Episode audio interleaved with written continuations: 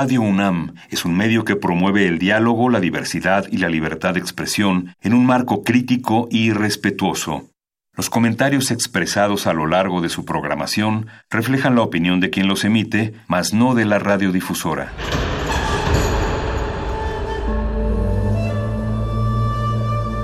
Un templo para la apreciación del ser mediante el sonido. mediante el sonido. Para nosotros. El sol sale durante la noche. Nuestros gritos llevan la mesura del silencio.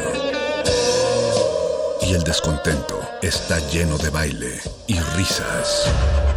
A todo, incluso a nosotros, nos resistimos. La universidad Ustedes y nosotros somos la Resistencia modulada.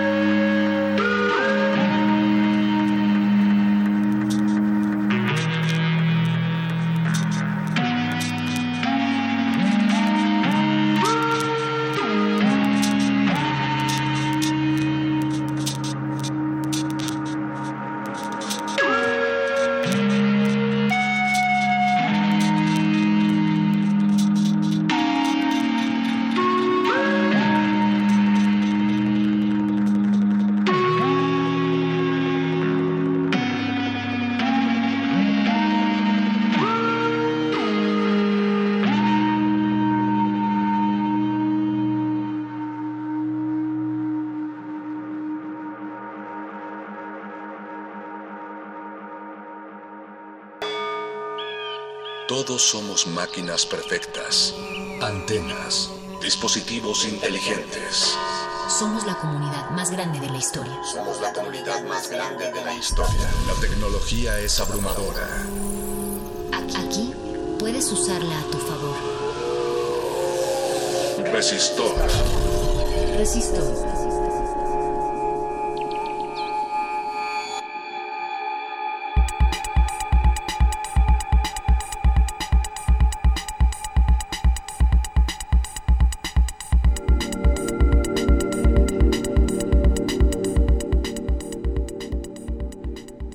Resistencia Modulada inicia una vez más una emisión de jueves por la noche. Al filo de las 20 horas les doy la bienvenida a esta su sección favorita de ciencia y tecnología. Mi nombre es Alberto Candiani y soy parte del Internet de las Cosas. Como prácticamente todas las cosas lo serán dentro de poco, esa será la temática de esta noche. Pero antes les quiero invitar a comunicarse con nosotros. De una vez lanzamos ahí un planteamiento ¿Qué cosas creen ustedes que podrían comunicarse con Internet o que podrían estar conectadas? Eh, ¿Qué opinan al respecto? Recuerden arroba R modulada en Twitter, Resistencia modulada en Facebook. También en Instagram pueden encontrarnos como R modulada y pueden buscar también nuestro canal de YouTube Resistencia modulada. Visiten nuestros sitios web radio.unam.mx o resistenciamodulada.com. Tenemos sitio nuevo, simple, menos es más, se dice por ahí. Así que échenle un vistazo y también son bienvenidos sus comentarios. Si gustan seguirme a mí en mi Twitter, Mindframe3D, ahí también compartimos cosas sobre ciencia, tecnología y todos los, los mundos en los que andamos metidos. Pues esta noche, esto, Internet de las Cosas, y algunos podrán decir, de los asiduos seguidores de Resistor, que es un tema del que ya hemos hablado. Sin embargo, es un tema que más allá de quedar en el olvido, es algo que sigue cobrando y tiene hoy más vigencia que antes y está en pleno desarrollo. Y esta noche acabo de invitar a un pequeño asistente, vamos a hacerle una prueba a ver, a ver si se queda aquí en Resistor, también su opinión es valiosa y vamos a preguntarle a este, a este dispositivo, ok Google, ¿qué es el Internet de las Cosas? Según Wikipedia, el Internet de las Cosas es un concepto que se refiere a una interconexión digital de objetos cotidianos con Internet. Ok Google, ¿para qué sirve el Internet de las Cosas? Según Clavey, Internet de las Cosas, también conocido como IoT o M2M, está consiguiendo desarrollar aplicaciones que hacen que esto sea posible. Ok Google, ¿qué es resistencia modulada? Según Radio Educación, Resistencia Modulada es una serie que recientemente se estrenó en el 96.1 de AM en las frecuencias de Radio UNAM. Muy bien, dispositivo Google, veremos, te estamos evaluando a ver si, si tienes el privilegio de entrar a Resistor. Lo veo un poco lejano, pero, pero ahí está. Eh, desde luego ustedes conocerán esto que estamos haciendo. En muchos de sus dispositivos móviles están estos asistentes. Eh, aquí no buscamos hacer comerciales, pero pues es un hecho que las dos grandes marcas más fuertes en esto agregaría la tercera, pues son el asistente de Google, que me está escuchando y me escucha todo el tiempo, Alexa, que es el dispositivo de Amazon, y también está el asistente de los teléfonos de iOS, que es el Siri. Eh, evaluaremos si, si este puede ser un asistente para, para Resistor. Esto del Internet de las Cosas, ¿qué puede conectarse al Internet de las Cosas? Pues puede por ejemplo, el refrigerador de tu casa. Entonces el refrigerador de tu casa puede saber qué cosas hay en tu casa, en tu refrigerador, quise decir, eh, cuánta leche queda o cuántos refrescos quedan ahí en, tu refri e incluso puede hacer un pedido de estos dispositivos, de estos eh, alimentos que te hacen falta. Por ejemplo, una máquina para barrer en tu casa puede estar conectada a internet, entonces pues con una aplicación la puedes poner a barrer un botón de servicio, esto, esto ya se ha visto y, es algo que veremos esta noche aquí en Resistor. Tienes un botón que está relacionado con un producto y presionas este botón cuando se te termina este producto y la empresa encargada de ello te lo hace llegar. Estos botones pueden tener un potencial aún mayor, por ejemplo, para casos de emergencia, para adultos mayores, ya nos darán ejemplos de, las posibilidades de estos botones es como, como pedir una, eh, algún servicio a domicilio, pero podría estar resumido a un, a un botón. Incluso en algún momento en un resistor mencionamos una aplicación eh, con la cual pedías pizzas, pero dado que la pizza más solicitada en Estados Unidos es de pepperoni, pues esta aplicación solamente tenía un botón que era un pepperoni y ya, eso automáticamente despacha una orden a la pizzería más cercana que esté a ese dispositivo y te hacía llegar, te hace llegar una pizza. Otros dispositivos conectados a internet, por ejemplo, la ropa, puedes tener un, una chamarra o una camisa que incluso esté monitoreando tu salud, tu estado físico. Eh, hoy leía en la mañana un espejo que está conectado a internet, entonces te ves en las mañanas al espejo y el espejo pues te puede dar diagnósticos sobre cómo estás en cuanto a qué tanto has descansado, cómo estás de salud. También me encontré por ahí un detector eh, potencialmente de cáncer de páncreas, ya que puede escanear el ojo y detectar ciertos, eh, pues unas venas ahí en tus ojos que podrían ser indicios de que tengas algún padecimiento. Así que este tema del Internet de las Cosas es algo, como les decía, que está en auge y se ha tocado ya en Resistor, pero esta es una noche especial porque hemos invitado pues a un desarrollador no solamente de, Internet de las Cosas, sino de un proyecto ambicioso, una importante empresa mexicana que, que incluso estuvo recientemente allá en el CES, en el Computer Electronic Show en Las Vegas, del cual hablamos la semana pasada y, es motivo del cual estar orgullosos. Son ingenieros mexicanos que están desarrollando, están a la vanguardia del Internet de las Cosas y de eso es de lo que estaremos hablando a partir del siguiente bloque. Los invito a quedarse aquí en Resistor y por ahora vamos a hacer una pausa musical. Nick Berke, Nick Berke es un músico y productor cuyo recurso principal en sus obras es el sample es decir, él graba sonidos y con estos sonidos grabados genera su música. En 2010 él realizó un videoclip a partir de grabaciones extraídas del jardín de su casa. Su finalidad era hacer un remix de la vida real que tiene como elemento vital la voz de su madre. Este video fue elegido por, por YouTube para una exhibición en el Museo de Guggenheim en Nueva York. Así que vamos a escuchar de Nick Berke Garden.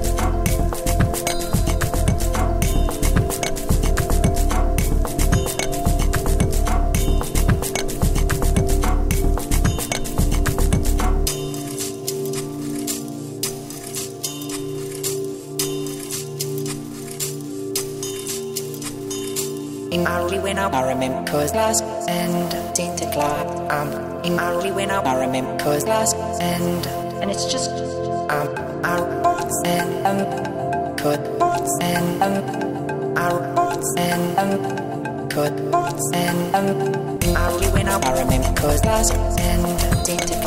Um, I only when I remember last and and it's just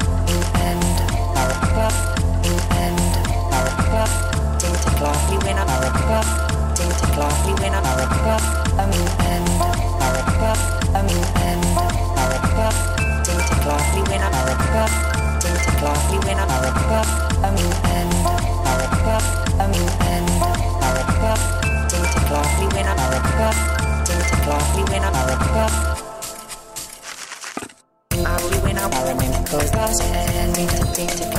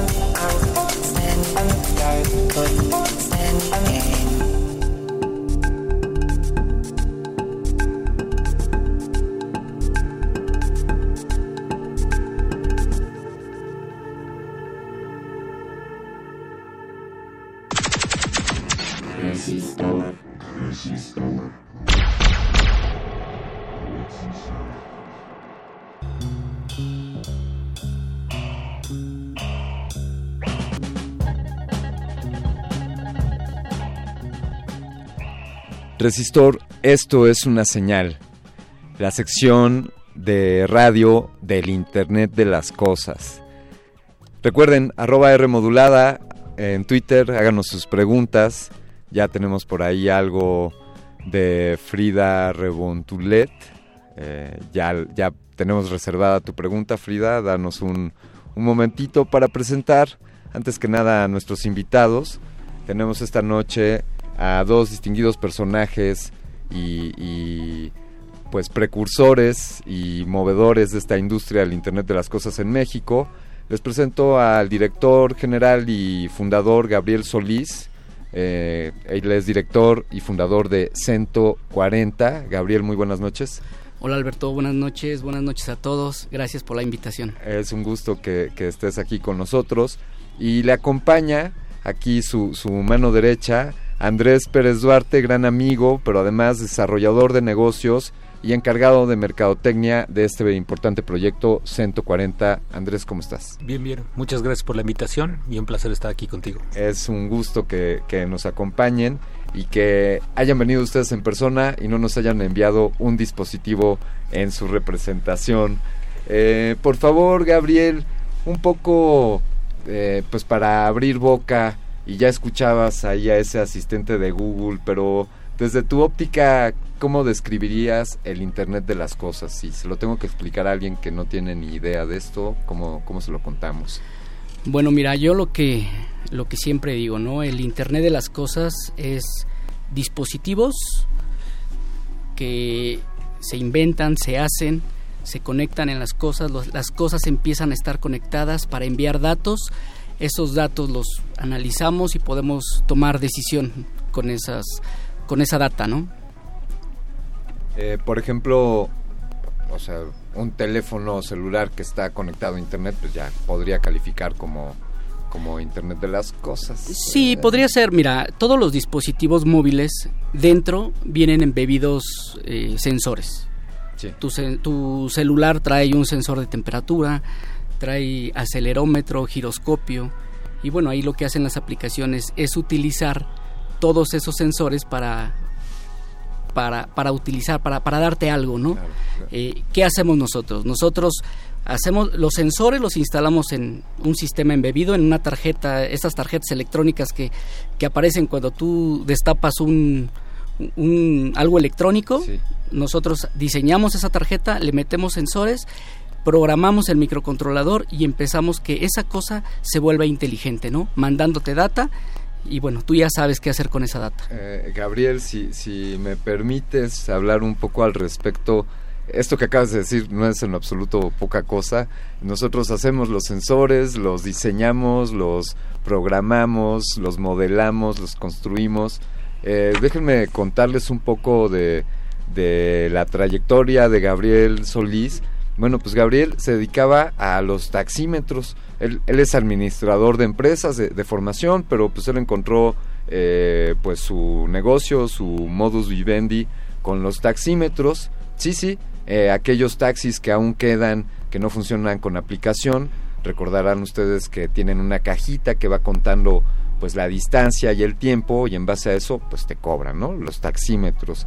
Y Gabriel tuvo, trabajó por muchos años en esto, y, es alguien que adoptó la transformación digital ya que Gabriel vio frente a, vio la situación actual y entendió que tenía que transformarse. Y Gabriel tú tú te convertiste bueno ya eras un ingeniero eh, digamos empírico y potenciaste tus habilidades para aprender sobre eh, pues más aún sobre electrónica sobre internet sobre protocolos. Cómo fue esa transición platícanos un poco pues mira, yo aquí lo que veo es que vimos que el negocio se estaba acabando. Eh, hay muchos problemas con los taxímetros, los cuales se están alterando. Eh, nosotros ya no podíamos hacer más, ¿no? Yo creo que ya estaba fuera de nuestras manos seguir en ese negocio. Y lo que hicimos, bueno, pues fue eh, pensar, decir, bueno, ¿qué hacemos? ¿Qué hacemos bien? ¿Qué, ¿Qué tenemos bueno? Y ese bueno lo transformamos, nos fuimos a otro negocio, a otro nicho y cuando encontramos el tema de Internet de las Cosas, la verdad es que nos llamó mucho la atención, ¿no? Porque dices, bueno, viene una tecnología pero con todo, ¿eh? O sea, está nueva, muy, muy reciente, no, no, una tecnología no, no madura. Y bueno, llevamos, déjame te cuento, Alberto, que llevamos tres años eh, investigando, estudiando la tecnología y bueno, ya estamos haciendo pruebas de concepto, ¿no? La verdad es que ha sido un trabajo muy duro, pero, pero hicimos ese cambio, ¿no? Creo yo que fue un momento adecuado y la verdad es que ahorita no nos arrepentimos, estamos haciendo cosas muy interesantes y creo yo que, que los próximos meses van a escuchar mucho de, de 140, ¿no? Eh, yo le quiero preguntar a, a Andrés como desarrollador de negocios, desde luego de 140, pero más allá de, de solo, solo esta marca, sino en la industria del Internet de las Cosas, ¿qué potencial ves tú eh, en cuanto a los dispositivos que se están desarrollando. Aquí hay algunas cosas que nos traen, que de las cuales platicaremos, pero ¿cuáles son los dispositivos de Internet de las Cosas o las cosas conectadas que ves tú con, con mayor potencial en lo inmediato? Por favor, Andrés, ¿qué opinas? Mira, discutimos mucho Gabriel y yo sobre el tema y lo definimos muy fácil. Hay más cosas que gente. Sí. Entonces tú tienes hoy en México, vamos a suponer un número, 20 millones de celulares en una ciudad cada celular tiene en su casa un refri, una licuadora, una batidora, un servicio y entonces ese es el potencial que viene. Gabriel lo dice, ¿no? Va madurando poco a poco esta tecnología, vamos aprendiendo. Mucho del, proyecto que, que, me sumo ¿no? a la invitación de Gabriel es aprender a hacer las cosas que todavía no existen. ¿no? Hoy estamos en este bebé. Si te remontas en la historia, no sé, hace 20 años el Internet no era lo que era hoy en día y hoy en 20 años después tienes estos grandes monstruos, ¿no? que, dominan la parte de Internet. Y el IoT es lo mismo, estás en la etapa de procesar y hay cosas que, que, se están probando como un botón de servicio, que puedes, como decías en la introducción, ¿no? con un botón te podemos sortir al día siguiente un gas, un, lavador de platos, sensores de movimiento, rastreadores de perro. Traemos un dispositivo aquí que se está conectando a través de otra señal de tecnología que se conecta y está dando el sensor de la temperatura de bajo costo. Hay unas teorías que hemos discutido, hablan también que el IoT es Internet de bajo costo, sí. con baterías de alta duración y tienes que tener un sensor si buscas un poco la información. Entonces el sensor funciona muy fácil. Abre su sensor, dice qué temperatura tienes, es la misma, no transmito. Y así se pregunta cinco o seis veces y al momento que cambia la temperatura dice, hey, cambié mi temperatura y ahora voy a transmitir. Entonces ahí se genera una señal, pero las primeras 10 señales no se transmitieron, no costaron. Porque no eran necesarios. Y este dispositivo tiene casi un año con nosotros y está eh, impulsado por dos baterías AA. ¿Me, me, me permites el dispositivo? Eh, eh, bueno, voy a describirles un poco. Es una tarjeta un poco más grande que una tarjeta de crédito. Eh, tiene unos chips ahí conectados, una, una pequeña antena y dos baterías AA.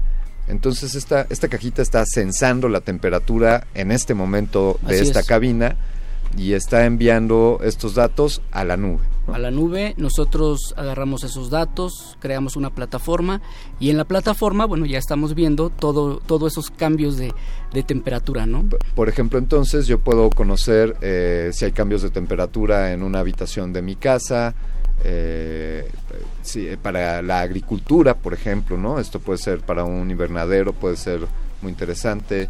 Sí, imagínate, ese, este sensor de temperatura lo creamos para una tienda departamental Sí.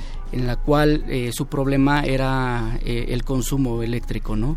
Las, eh, la cuenta se le iba muy arriba, ¿por qué? Porque eh, los veladores Sí. tenían prendido todo el día el aire acondicionado, ¿no? Claro. En todas las tiendas. Entonces, este sensor lo que está haciendo es estar transmitiendo en tiempo real la temperatura. Con eso ellos empiezan a obtener data y saber qué tiendas son las que están gastando más, menos.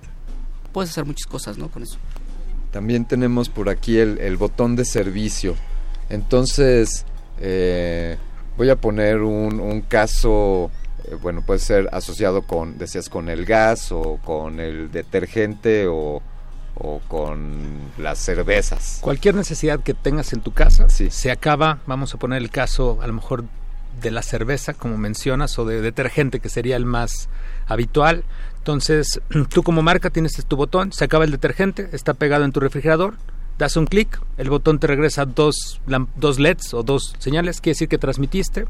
La compañía responsable de proveerte el producto lo pone en algún carrier y te llega al día siguiente a tu casa y tú no te preocupaste por algo más. Claro, porque este botón ya está asociado con que es el botón de servicio de tu casa, de- del detergente de Alberto Candiani. ya está, sabe a está ligado a tu casa, pero como decíamos hace rato, es de bajo costo, Sí. transmite de bajo costo. Entonces, este botón te puede durar en tu casa dos años sin necesidad de cambiar la pila, la batería y transmite por nuevas frecuencias que permite que estos datos de bajo nivel no puedan puedan moverse de cierta fase, de cierta forma y de cierta forma que lleguen a la señal, ¿no? No necesitas un robusto internet que transmite hoy en día de tu celular imágenes, audio, video, solo necesitas un botón que diga, hey, necesito detergente. Es- Este es un punto importante, Gabriel. Eh, Es decir, este dispositivo en este momento funciona, Claro. aunque no tuviésemos aquí una señal de Así Wi-Fi. es. Así es. De, de hecho, te estaba mostrando cómo en este momento estaba transmitiendo, ¿no? Sí, Para que te des una idea en el precio,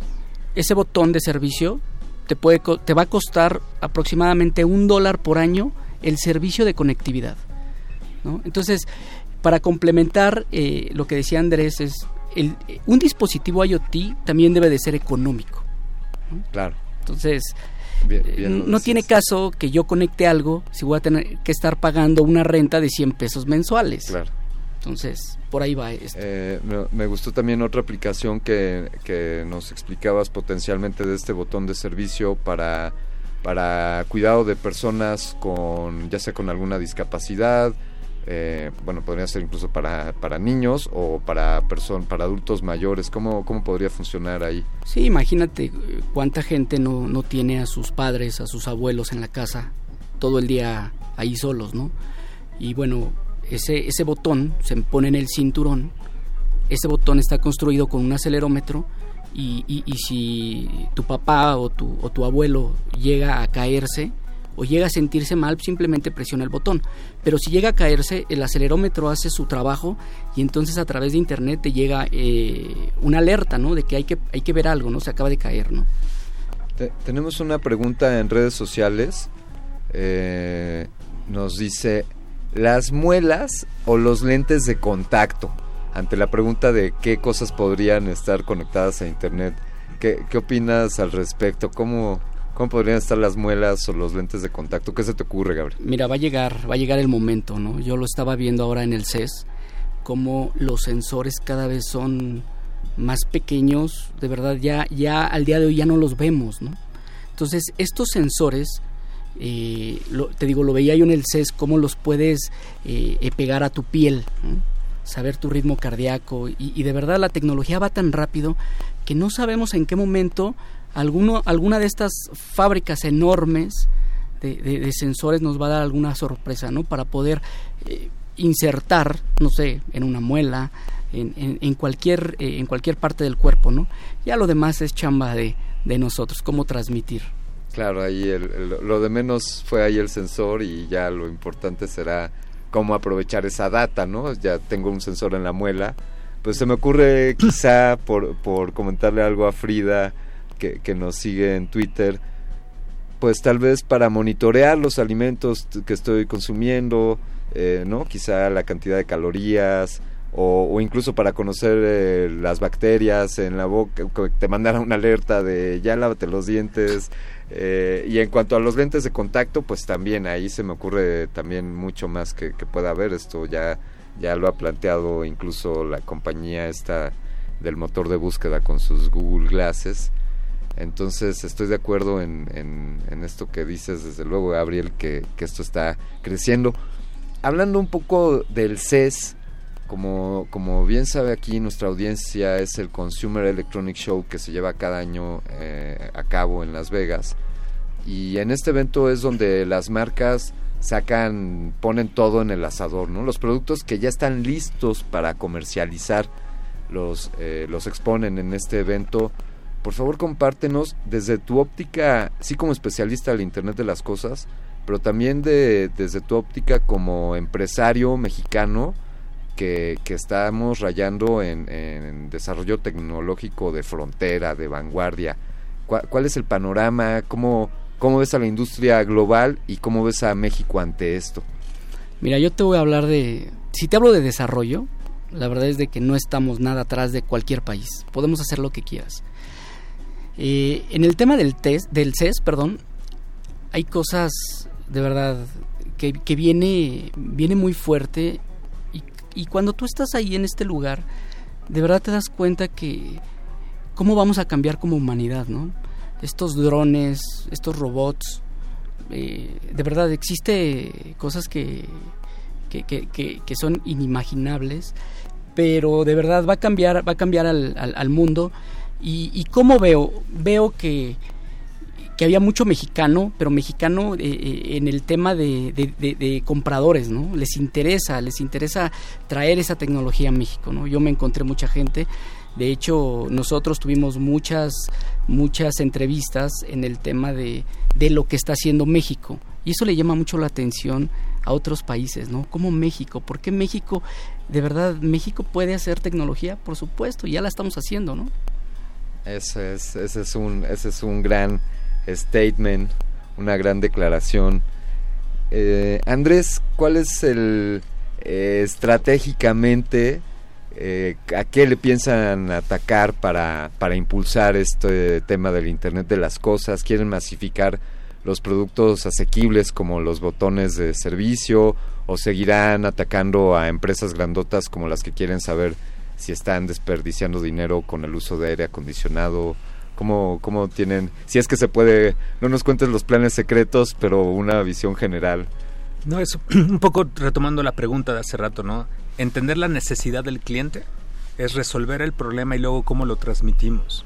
Esos son los dos grandes desafíos. Entonces, en la oficina van diario personas, necesidades, donde dicen, oye, yo tengo, a lo mejor tomo el ejemplo de la muela o de los lentes, eh, bodegas, seguridad, transmitir. Tenemos ahí un prototipo de un rastreador para perros en el collar, ¿no? Si tu perro se llega a, perder y poder rastrear y saber dónde está o qué hizo todo el día.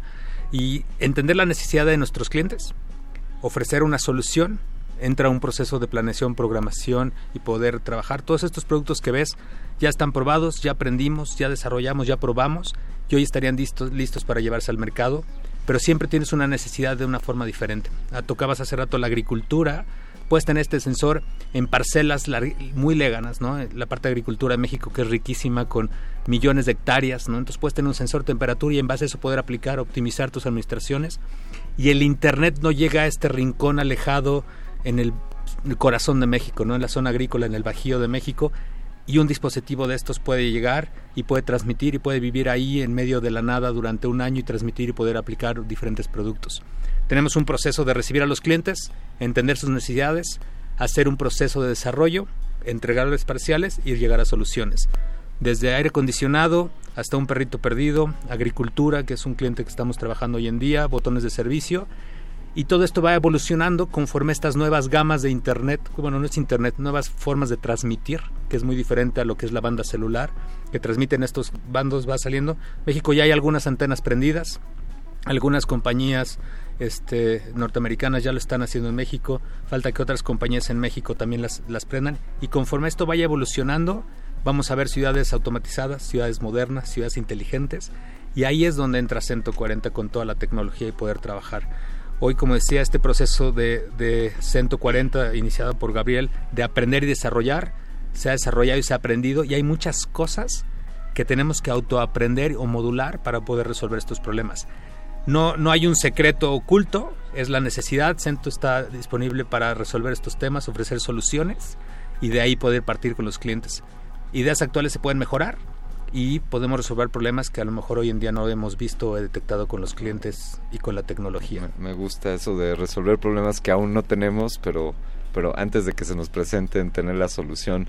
Eh, quizá en el segundo bloque eh, podríamos hablar un poco sobre la, infraestructura que tienen instalada y, y, las personas que trabajan con ustedes, si nos permiten, pero le voy a dar una nueva oportunidad a, al becario de esta noche, becario asistente, Vamos a ver si es capaz de presentar la siguiente canción o la siguiente banda. Así que, ok Google, ¿quién es la banda musical Los Ganglios? Esto es lo que encontré. Bueno, pues Google solamente nos muestra unos resultados donde dice cuáles son los ganglios y sabemos que es un conjunto español distinguido por su humor y variedad de estilos musicales que se autodenominaron como música pork. Esto no lo sabías, Google. En esta canción la banda hace eh, referencia al fenómeno lingüístico que ocurren en la red, al igual que los iconos que surgen como parte de la inmediatez o economía del lenguaje. A continuación de los ganglios, aquí en Resistor, vamos a escuchar LOL.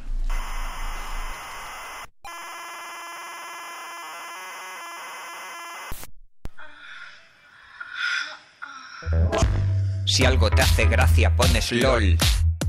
Si algo te estremece pones OMG. Si algo no lo entiendes pones what the fuck. Esto me hace gracia, pongo LOL. LOL. Esto es que te ríes. Esto es que te tronchas. LOL. Esto es que te has quedado flipado. What the fuck. Mírate este vídeo. LOL. Mira la madera. OMG. Mira estos colgados. What the fuck. Esto es que le quieres. Con un tres y un pico. Podría ser un pito. Escasez. Lingüística en la red. Escasez. Lingüística en la red. Escasez. Lingüística en la red. Escasez. Lingüística en la red. Escasez. Lingüística en la red. Escasez. Lingüística en la red. Escasez lingüística en la red. Escasez lingüística en la red. Si algo te hace gracia pones LOL. Si algo te estremece pones OMG. Si algo no lo entiendes pones what the fuck. Esto me hace gracia, pongo LOL. LOL. Esto es que te ríes. Esto es que te tronchas. LOL. Esto es que te has quedado flipado. What the fuck. Mírate este vídeo. LOL. Mira la madera. OMG. Mira estos colgados. What the fuck. Esto es que le quieres. Con un tres y un pico. Podría ser un pito.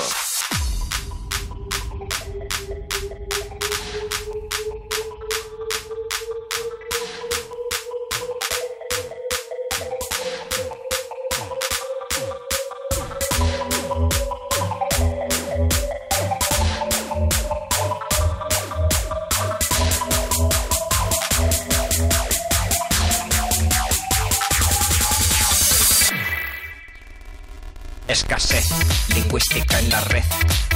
Escasez lingüística en la red. Escasez lingüística en la red. Escasez lingüística en la red.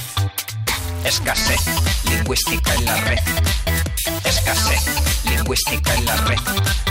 Escasez lingüística en la red. Escasez lingüística en la red. Si algo te hace gracia pones LOL. Si algo te estremece pones OMG. Si algo no lo entiendes pones what the fuck. Esto me hace gracia, pongo LOL, LOL. Si algo te hace gracia pones LOL. Si algo te estremece pones OMG. Si algo no lo entiendes pones what the fuck. Esto me hace gracia, pongo LOL, LOL. Esto es que te has quedado flipado, what the fuck.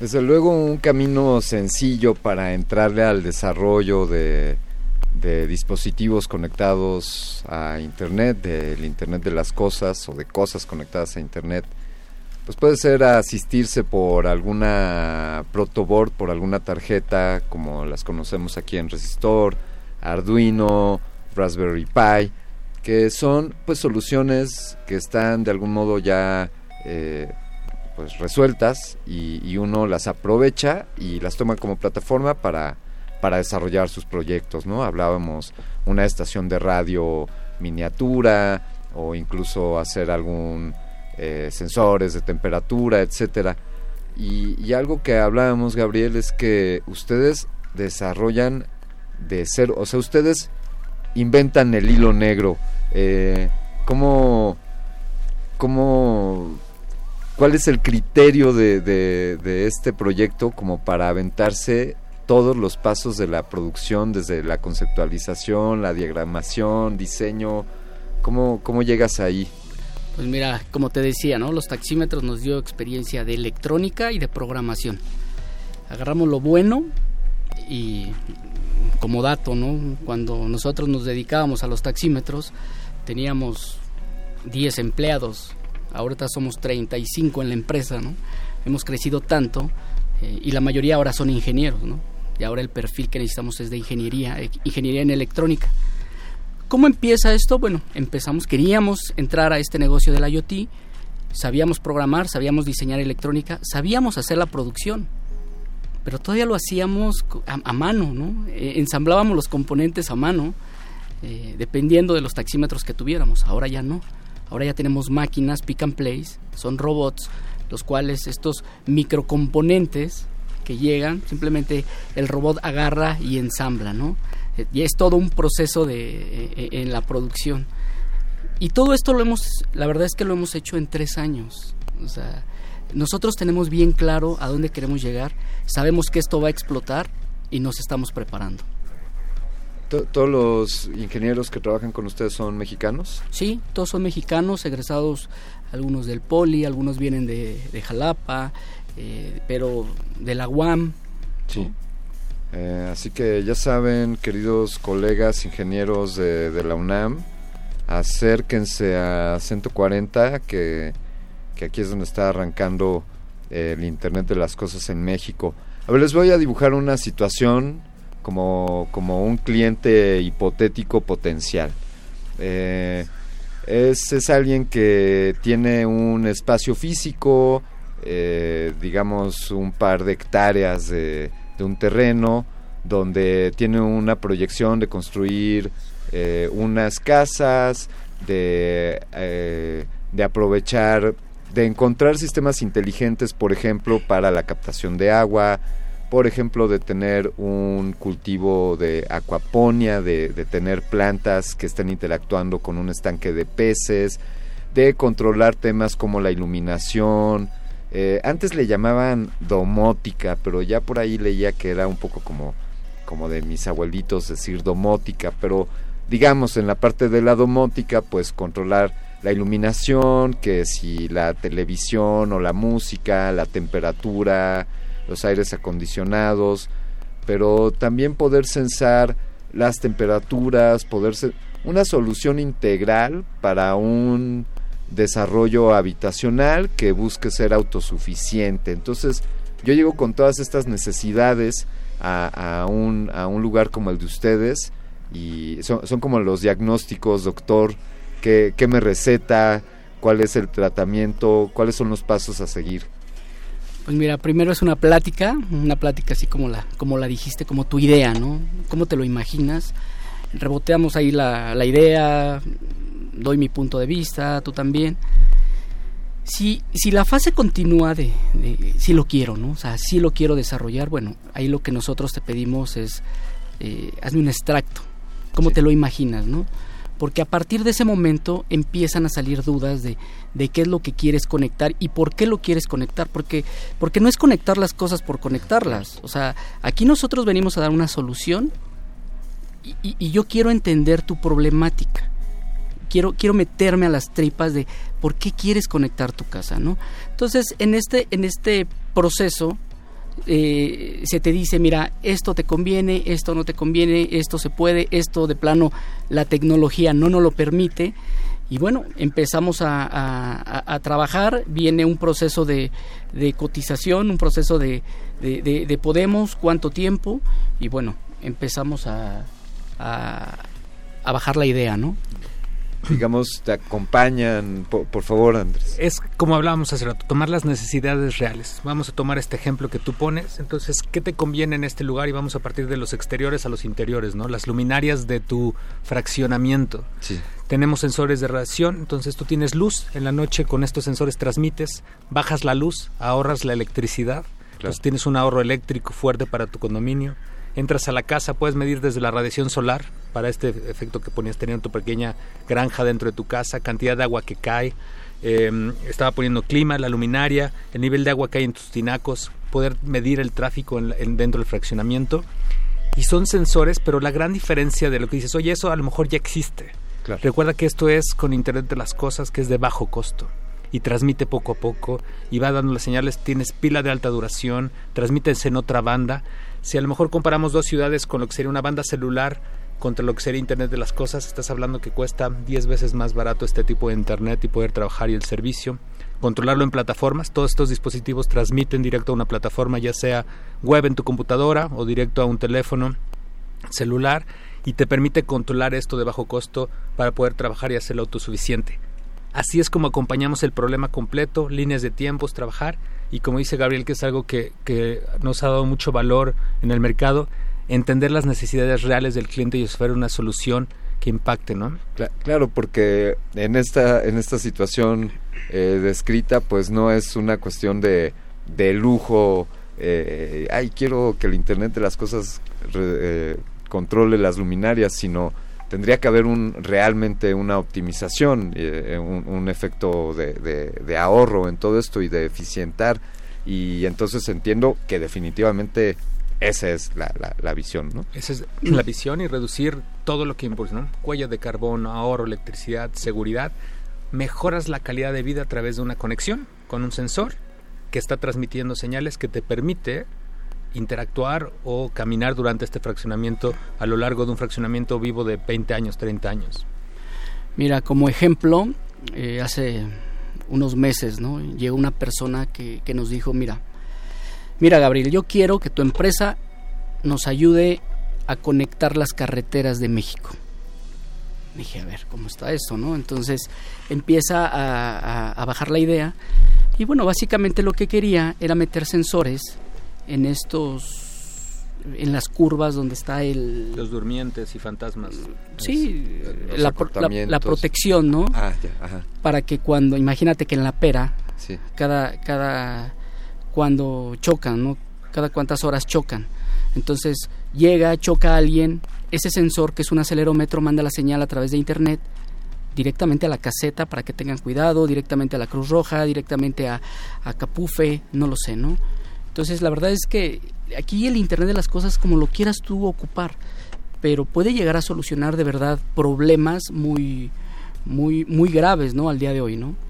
Que estamos ansiosos por seguir viendo más cosas conectadas al Internet de las cosas. Sin embargo, el Cronos implacable no está, no se restringe a esto y, y se acerca el final de esta emisión. Por favor, compártanos eh, para quienes estén más interesados en el tema en general sobre el Internet de las Cosas y quienes quieran conocer más sobre sobre 140, compártanos sitio web, redes sociales, señales de humo, cómo se pueden comunicar con ustedes. www.140, el 40 va con número, sí. punto io. De Internet of Things. Sí, io. Eh, redes sociales nos pueden encontrar en todas las redes sociales como 140. Genial. Pues yo les quiero agradecer, eh, felicitarlos por el proyecto, por todos estos dispositivos y enhorabuena que siendo un proyecto tan joven sea un proyecto tan grande. Muchísimas gracias, Gabriel Solís, director y fundador de 140. Gracias. Gracias, Alberto. Gracias a ti. Gracias a todos. Eh, Andrés Pérez, eh, Andrés Pérez Duarte, desarrollo de negocios y marketing de 140. Felicidades y muchas gracias por, por esta entrevista. A ti por la invitación y gracias a todos. Buenas noches. Buenas noches, pues así nos despedimos, no sin antes agradecer desde luego a la producción ejecutiva de esta sección de ciencia y tecnología, Betoques, Betoques ahí presionando todos esos botones, eh, Lalo Luis como, como respaldo, soporte moral, intelectual, y desde luego a la firme mano sobre el timón de esta nave intergerciana, el señor Agustín Mulia, un agradecimiento. Yo me despido, soy Alberto Candiani. Eh, ponemos una pieza musical más. Muy bien, nos da espacio para dar una pieza musical más. Nos acaba de llegar la señal gracias al Internet de las Cosas. Esta noche ya no le preguntaremos a OK Google porque no la hizo como asistente de Resistor. Eh, yo me despido, soy Alberto Candiani y los vamos a dejar con algo de Holly Herndon. Es un artista cuyo trabajo está muy vinculado a la tecnología y la relación bilateral que tiene nuestra especie, la de los seres humanos, con esta, con la tecnología.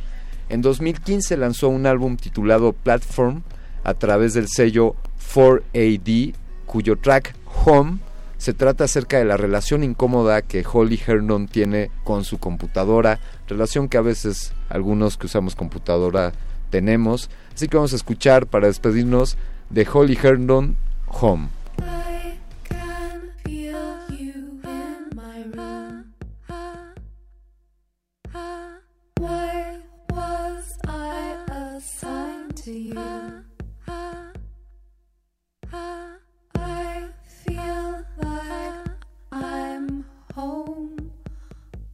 My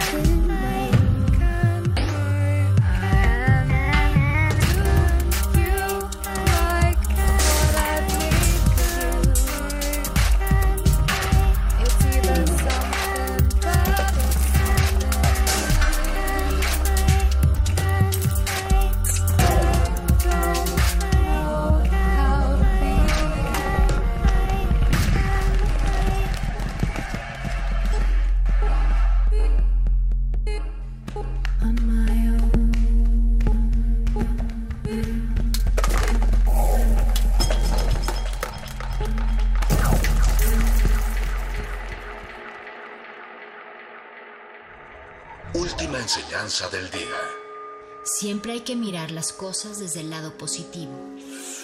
Si no lo hay, descarga la actualización. Descarga la actualización.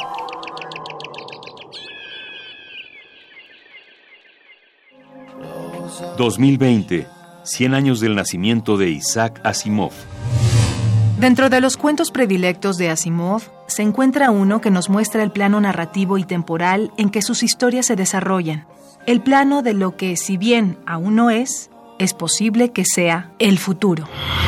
¿Se puede reducir masivamente la cantidad neta de entropía en el universo? Multivac se quedó mudo. El relampagueo de luces cesó. Resucitó de golpe. Imprimió cinco palabras. Datos insuficientes para respuesta significativa.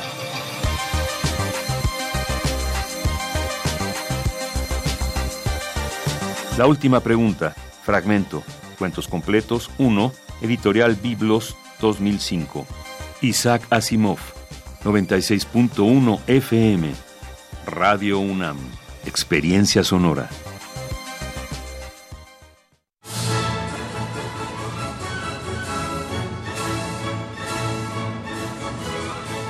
Escuchar una partitura de quien la escribió es un regalo. Es una oportunidad para entender las piezas desde su concepción. Los compositores interpretan. Un programa de Juan Elguera para contactar con los creadores de la música clásica. Acércate a su ejecución, melodías, biografía y contexto todos los domingos a las cinco y media de la tarde. Por el 96.1 de FM.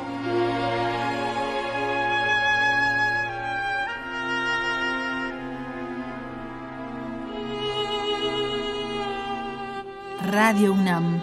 Experiencia sonora.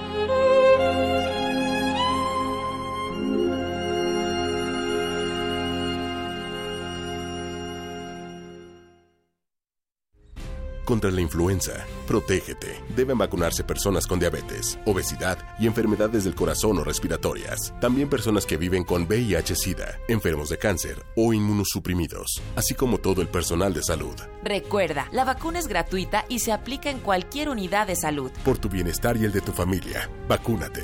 Secretaría de Salud. Gobierno de México. Este programa es público, ajeno a cualquier partido político. Queda prohibido su uso para fines distintos a los establecidos en el programa.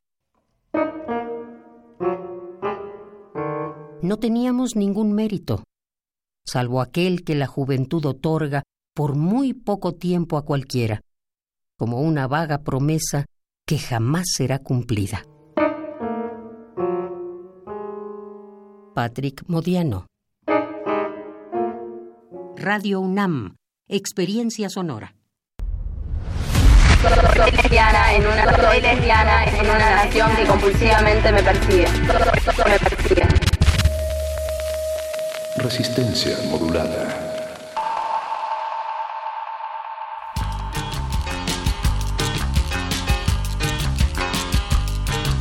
Hablé con su gran padre, su gran faderidad. Hablé con su gran padre, Yeshua. Viene su gran padre, su gran faderidad. Viene su gran padre,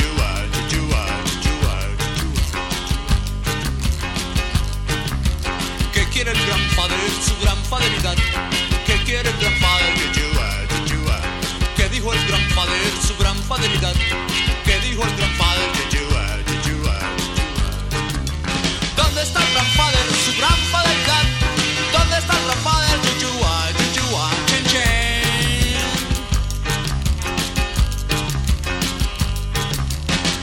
su gran padre, su gran faderidad. Vía su gran padre. Oía su gran padre, su gran faderidad. Oía su gran padre,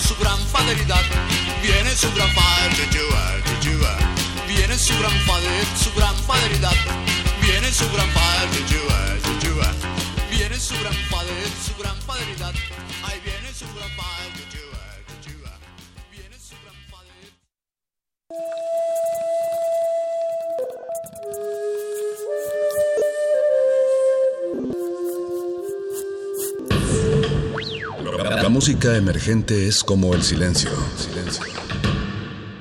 Presente a nuestro alrededor.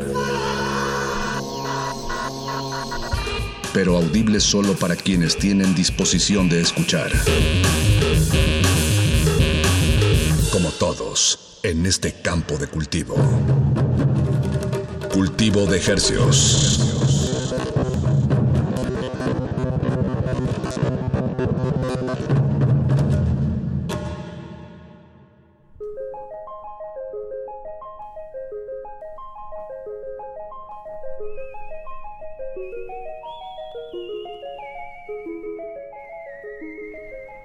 Organismos audiosensibles y radioceptibles inmersos en las ondas hercianas, bienvenidos a otra emisión de Cultivo de Hercios. El invernadero musical de resistencia modulada que se atomiza y transmite los lunes y jueves a las 9 de la noche en compañía de ustedes y de música recién hechecita que hacemos llegar hasta sus oídos. Por el 96.1 de FMXEUN Radio UNAM, la salvajemente cultural.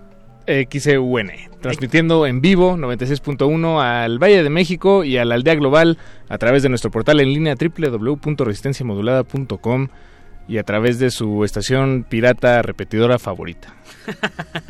Los saludan desde estos micrófonos su servidor Paco de Pablo Y Apache Raspi, su otro servidor, también les saluda.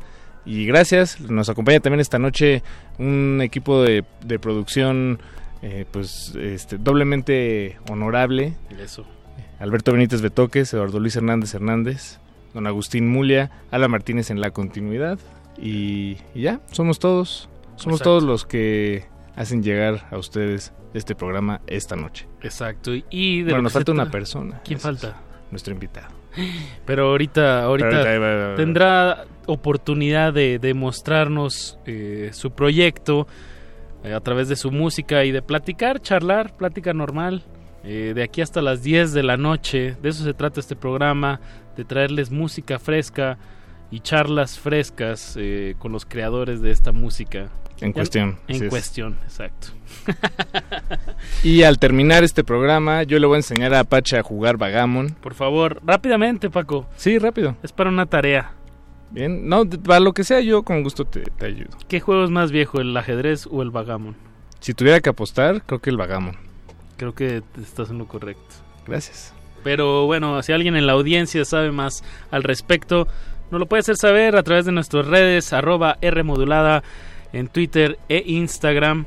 Y bueno, pues vámonos, Paquito, ¿qué, vamos, ¿qué va a pasar esta noche, este enero 16 a las 21 horas con 9 minutos? Así constatamos que esto es radio en vivo y a todo color. Esta noche nos acompaña Samuel Osorio, que ustedes tal vez lo recuerden de proyectos como Sunset Images. Bienvenido Samuel, ¿cómo estás? Hola, muchas gracias este, por invitarme. Una vez Es más. un- es un gusto estar acá nuevamente después de un ratito.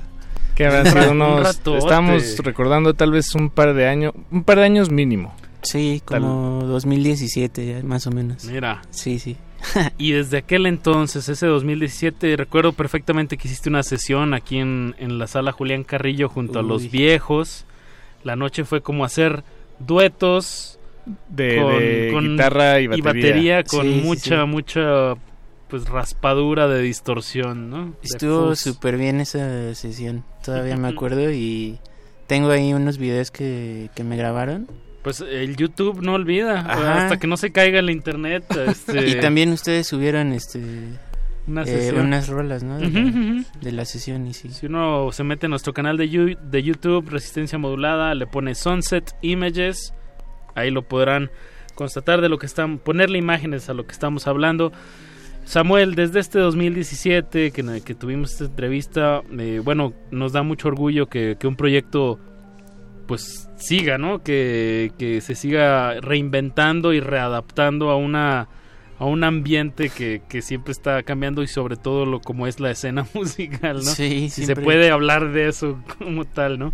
Siempre está todo bien este bien movido, un buen de, de releases cada cada semana como que y cada vez siempre hay como que más más y más. Y pues sí ha sido como difícil mantener esta esta constancia, ¿no? Porque eh, lo que comentábamos hace rato que dejamos de tocar un ratito y a veces la gente piensa que ya este se acabó el proyecto o, o así, pero pues simplemente son etapas que tomas este un descanso para componer nueva música, este reinventarte, tomar nueva inspiración. Dirían los agricultores, tiempo de sembrar, ¿no? Luego que vas a andar cosechando. Ah, la pache. no, pues es que justo en este, si uno juega a la hipermodernidad, bueno, no es de que juguemos, más bien estamos en ella, en este acelere cultural, tecnológico, eh, pues luego parece que, que existes en base a lo que muestras de ti, ¿no? Ajá, Y- como que tienes que estar publicando así siempre en redes sociales, este, en Instagram ya.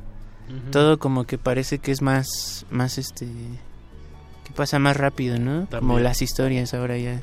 Sí. Siento que ya son como que la, la nueva forma de publicaciones así de redes sociales que nomás duran 24 horas y ya. Pero el engaño ahí está, es que luego, luego si te sale, checas una historia de que alguien le dio like o algo así hace tiempo y la checas y luego te empieza a reproducir todas las historias, ahí están guardadas. Bueno, eso sí. Y sí, hay sí, sí. muchos servidores que están que tienen toda esa información Y las puedes volver a y nos la venden ¿no? justo como, pero es más esta idea de la de la hipermodernidad, ¿no? De que todo pasa tan rápido y todo es tan efímero Sí. y a la vez ah, hay un truco ahí.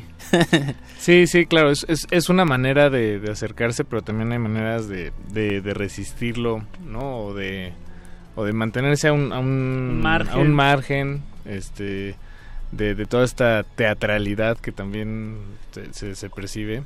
Pero, pero tu proyecto, eh, Samuel, es, es Sunset Images, es muy es muy honesto, es muy visceral, bueno, por lo menos así lo, lo, lo, lo entiendo y, y tengo la confianza de decirte, de decirte que así, así lo percibo. Sí, sí.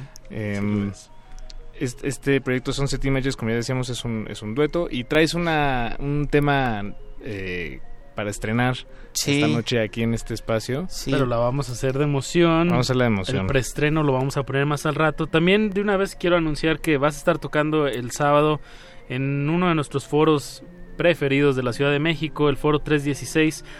Eh, ahí en la colonia, en, bueno, en el centro de esta bellísima ciudad. Al ratito vamos a estar regalando boletos para tu presentación del sábado y chido. para que sintonicen y, y sobre todo pues que escuchen bien la propuesta que, que nos traes esta noche que como bien dice Paco eh, es bastante honesta Eh, me acuerdo en esa ocasión que viniste traías tu primer disco no Hajime Sí, sí, sí.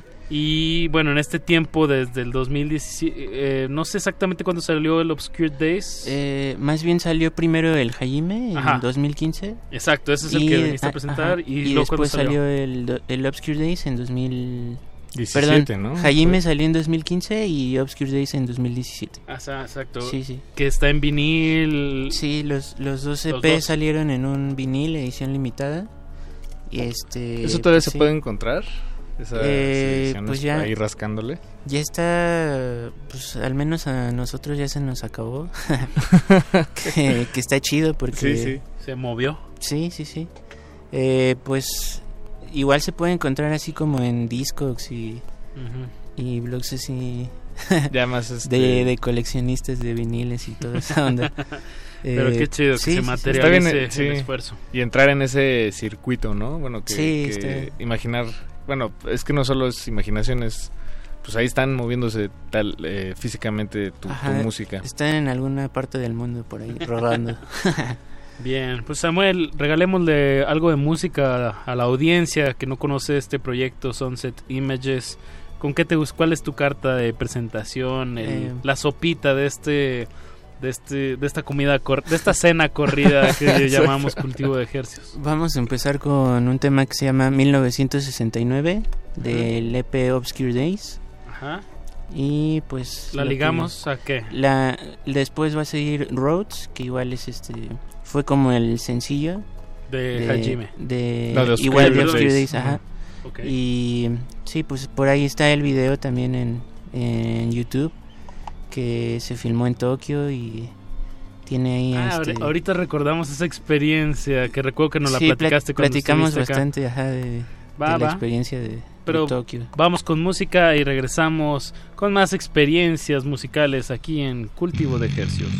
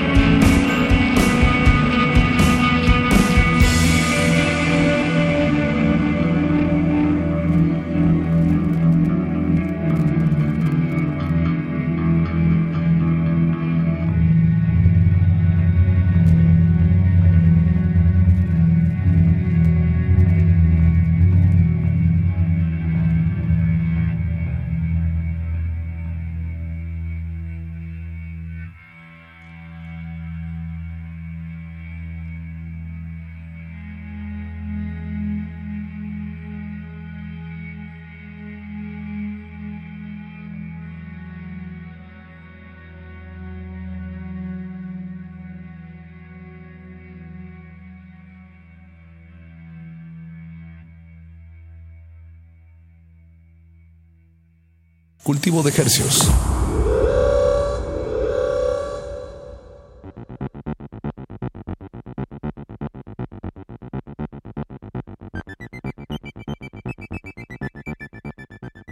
Acabamos de escuchar Roads y 1969, ambos temas de nuestro invitado esta noche, Sunset Images, se llama el proyecto, Samuel Osorio, el individuo que, que hace que esto suceda.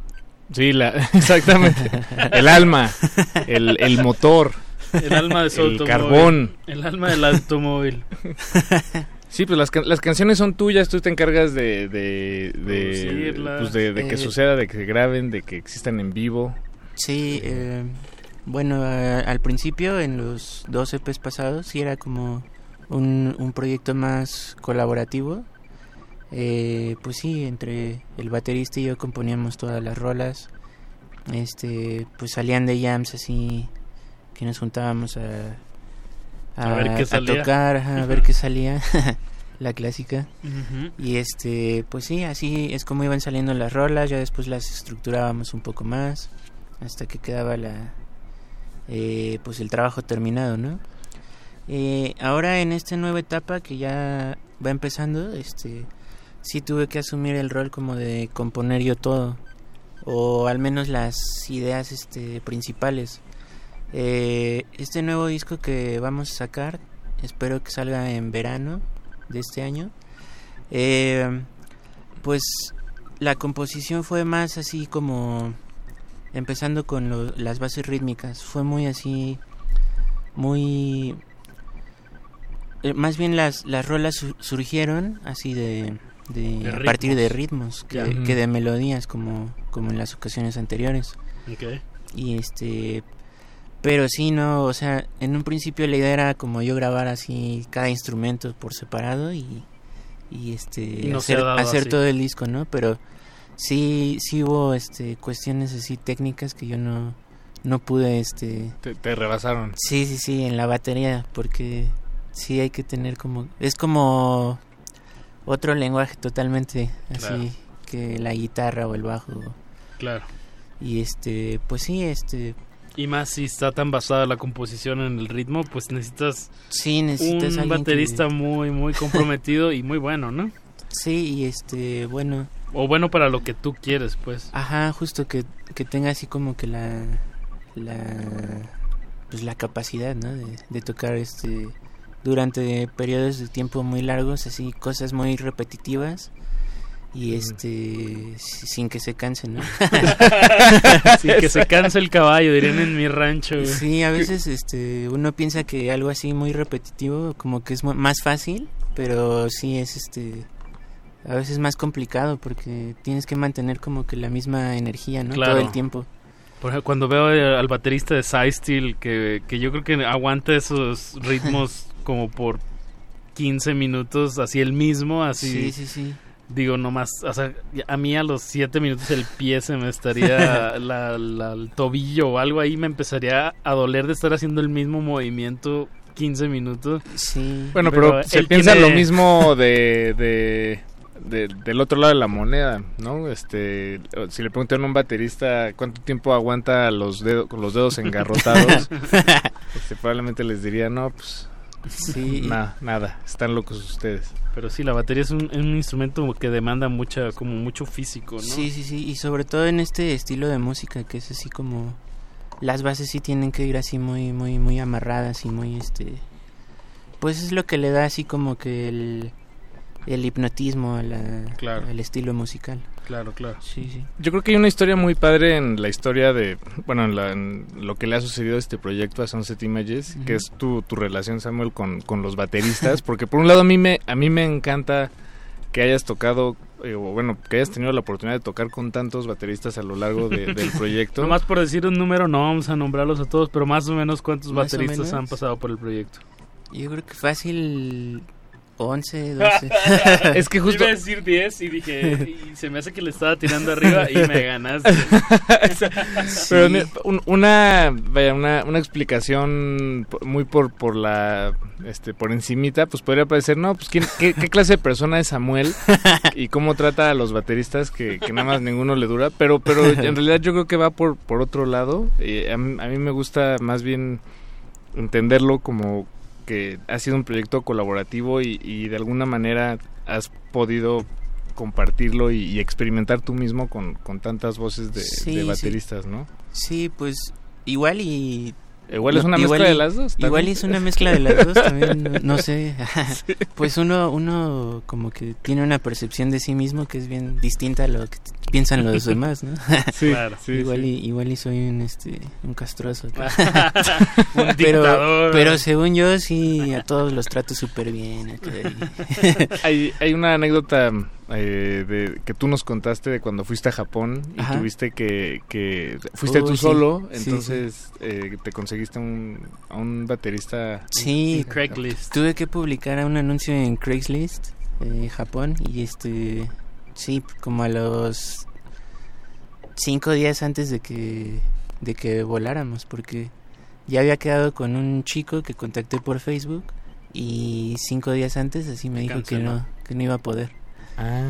Entonces, este, pues an- hice mi anuncio en Craigslist. eh, ya al día siguiente me respondió un chavo que está, me, me respondieron dos chavos que estaban así como interesados, ¿no?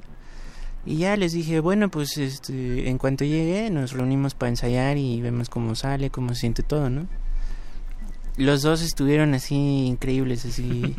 Llegué y ya, ya se sabían las canciones, ya habían Uh, preparado el set, chido. todo así, súper chido.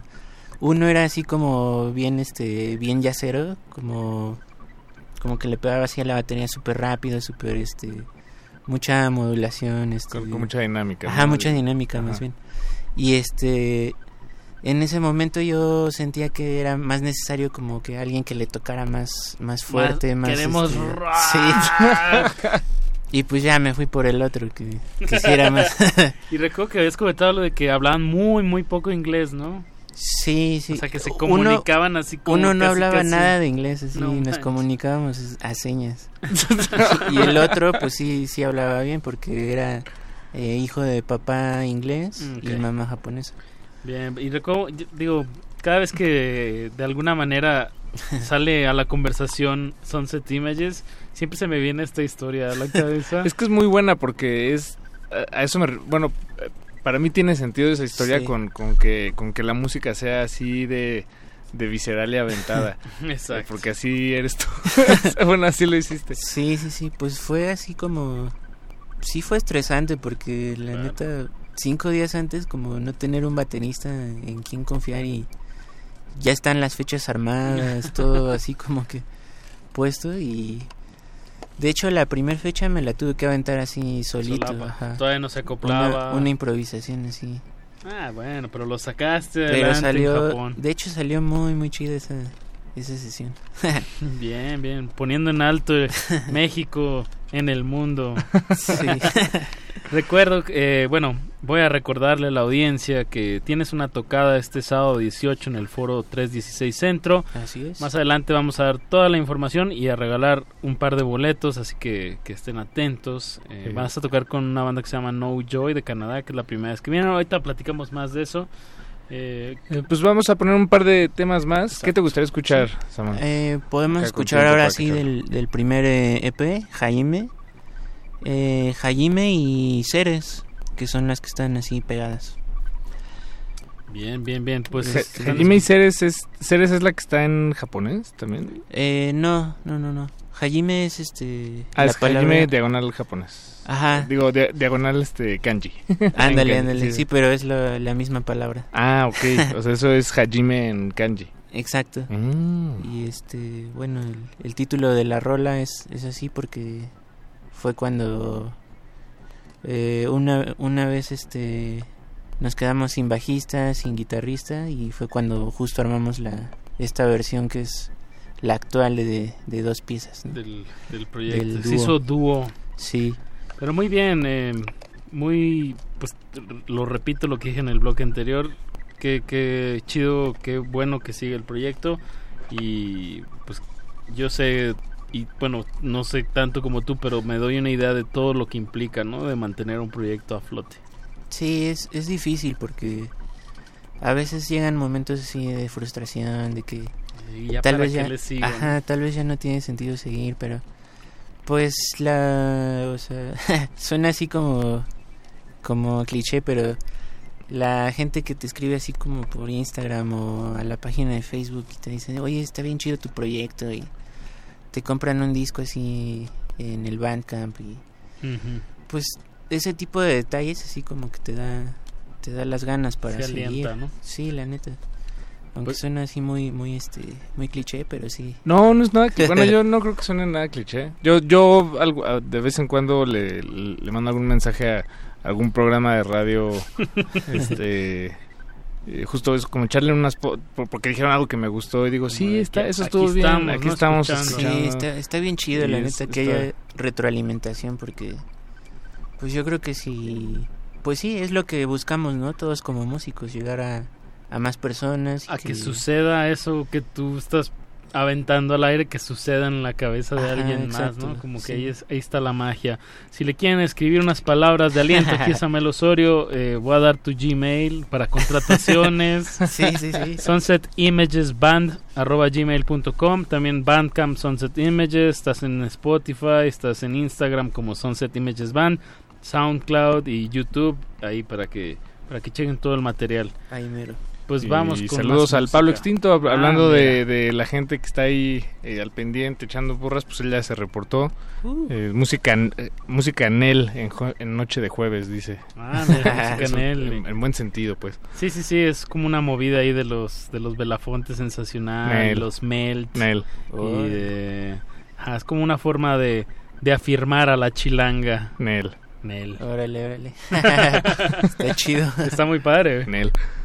Vamos con música, pues. Vamos a escuchar Hajime y Ceres. De Sunset Images. Súbanle a su radio.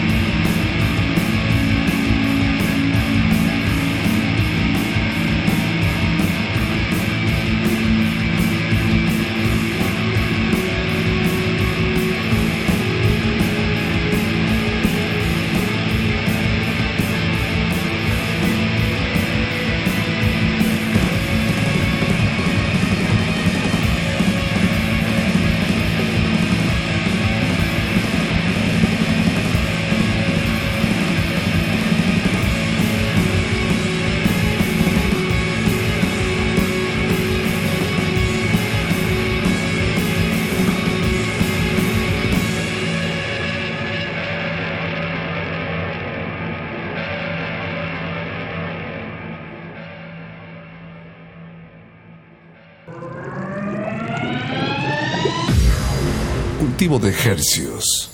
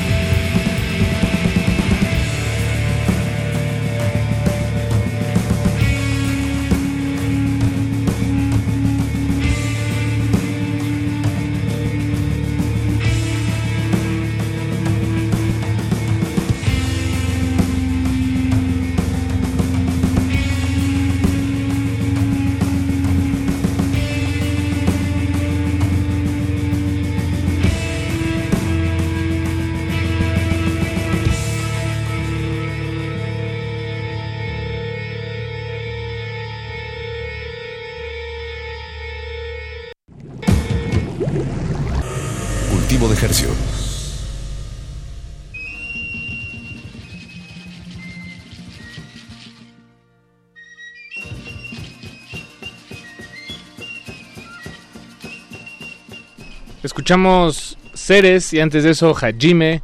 Ambos son canciones, temas originales de Sunset Images, la banda de Samuel. Samuel Osorio, nuestro invitado esta noche, una vez más repitiendo, haciendo historia en vivo, en tiempo real. Qué gusto tenerte por acá, Sam- Samuel. Ya sabes que, que esta es tu casa y qué bueno que sigues produciendo. Eh, ¿Sacaste el año pasado un tema? ¿O- Eh, sí, Ajá. sí, el año pasado salió el tema de... Bueno, más bien 2018. Porque... Ajá, exacto.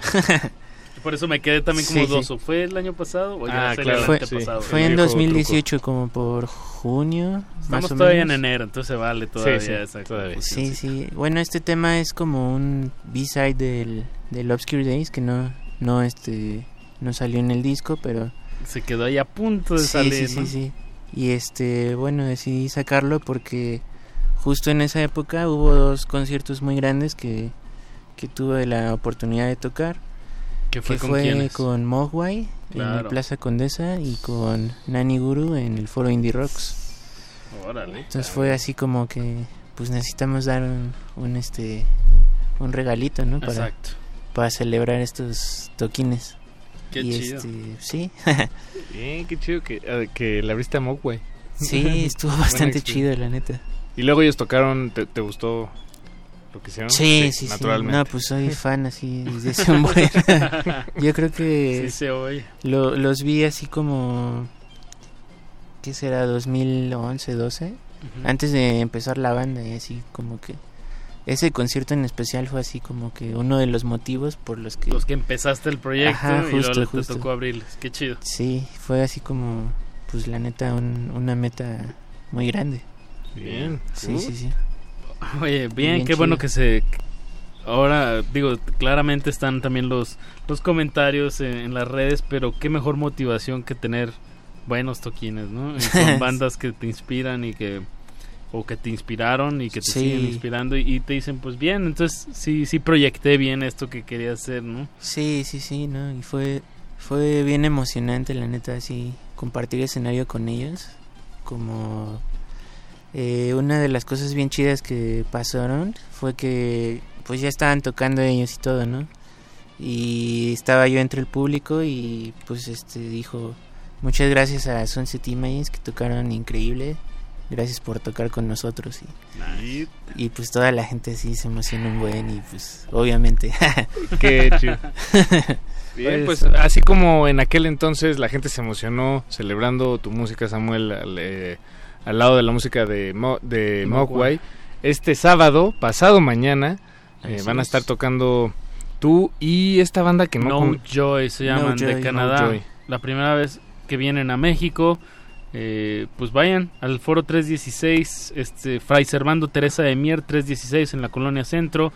18, como bien decías Paco, 18 de enero. 9 de la noche, eh, solo mayores de edad, eso sí hay que hay que decirlo, no no salgan con la finta, solo mayores de edad. Y se van a ir dos boletos sencillo. Dos boletos sencillos a las primeras dos personas que nos marquen a este programa 5523 5412. 55 23 54 12. Marque Les regalamos dos boletitos sencillos, pero no significa que, que si no se los ganan o que si no se los llevan aquí, pues no van a no, no pueden ahora. Ir al ir al concierto. Son Pueden- bastante sí pueden ir. económicos los eventos en, en este foro, entonces Sí, pues los incitamos que vayan. Es pequeño, entonces hay un... Se oye muy bien, es cupo limitado, entonces también hay que llegar temprano. Si suena ocupada la línea, porque ya veo a, a nuestro buen productor Alberto Benito de Benito Betoques en la línea, pues esperen un segundo más. Un segundito más. Dijiste Alberto Benito. ¿Benito? Yo te caché, sí. Benítez. Benítez o no Benítez, pues. Yo sí vinite. Muy bien, pues Samuel, nos tienes también estreno musical. Eh, ¿Te parece si escuchamos este tema, el que dices que sacaste en el 2000, tu último, la última Ajá. canción que sacaste, Good Luck Young Man? Que bueno, te iba a preguntar justo como por qué las portadas de Obscure Days y Good Luck Young Man tienen como una referencia ahí al mar y alguien viendo al mar. y creo que ya me lo explicaste, Sí, sí, que sí, son, pues. es como lo que se quedó ahí en, Sí, en ese- la- a punto de pasar en ese otro disco. Ajá, justo. Y también la portada es como bien diferente. La portada del Obscure Days es así en blanco y negro y todo. Y Good Luck Young Man, Con- como con color. esa color así bien brillante. Está bastante brutal. O sea, Y es una situación en la que yo no quisiera estar. Y Ah, también se... Me recordó la Ah, del sí. faro. ¿Ya vieron la del faro? No, la quiero ver. sí, ¿Ya la vieron ustedes dos? Sí, sí, sí. Hijo, nada más falto yo. De aquí, de los aquí presentes. Sí, pues la, po- en la portada se ve así como una niebla ahí extraña que como que estás echando a una persona que está ahí en, en, un, en la orilla del mar. Exacto. Y este, pues sí, también el, eh, la dualidad también se escucha mucho porque Good Luck Young Men es como una rola bien feliz y, y bien alegre. Y, y la que vamos a escuchar después de Good Luck Young Man es un estreno que, que nadie puede escuchar en Todavía- ningún otro lado todavía no después sale. de, de escucharlo en este en este programa Sí, va a y de aquí salir, hasta que lo este, saques. Próximamente a finales de mes. Por ahí estará disponible en, en todas las plataformas. Ah, qué gusto Samuel, que, que lo estás Y- compartiendo. Sí, sí, sí, y es el adelanto de, de lo nuevo que viene, este, Para este nuevo 2020. disco, sí. Qué Sí, bueno que se utilice la radio para estrenar canciones que no solamente se queden ahí en mails y que, que se compartan de una manera pública y qué mejor aquí en Radio UNAM. Recuerden, música tan fresquecita que, que todavía ni... Nomás aquí la pueden escuchar. ¿Dónde más, Paco? ¿Dónde más? Y, y todavía nos queda un boleto más. El número es 5523-5412. Marque Ya la primera persona ya se lo llevó. Eh, muchas gracias por llamar. Muchas, muchas gracias. 5523-5412. Vámonos con Good Luck, Good Luck Young Man y un estreno mundial eh, que se llama Centro de la Ciudad a cargo de Sunset Images, nuestros invitados de esta noche. Música maestros.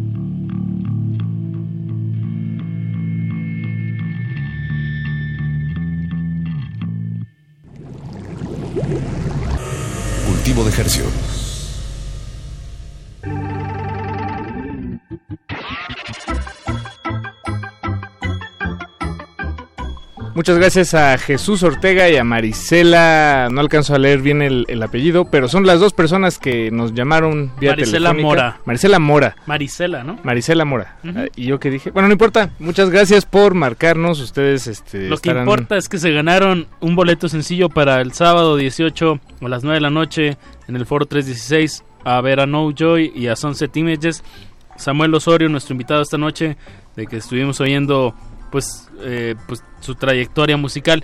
Ya nos tenemos que ir. eh, hicimos esta breve intervención para, Para anunciar más con, con bomba y o cómo se dice Bombo y tarola. bombo y bombo y platillo, ¿no? tarola Ah, y platillo. el estreno que nos trajiste centro de, de la ciudad eh, estrenón de Sunset Images Samuel muchas gracias Sí, por venir No, muchas gracias a ustedes. Qué, qué Gracias. chido estar acá nuevamente y esperemos que no sea la última vez. Eso. Así será. Ahora sí, un estreno mundial de Sunset Images para ustedes aquí en Cultivo de Ejercios. Quédense en sintonía. Aguas Negras. nos escuchamos el lunes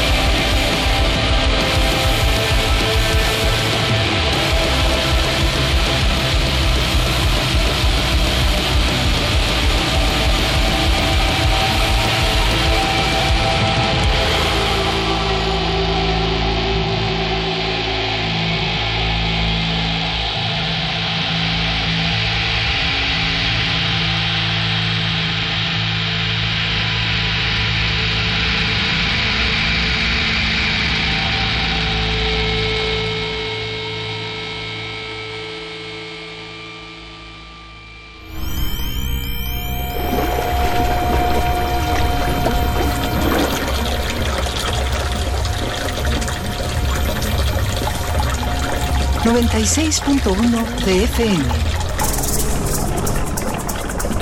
Correo de voz 5623-3281. Correo electrónico radiounam.unam.mx. Escuchas X E U N N N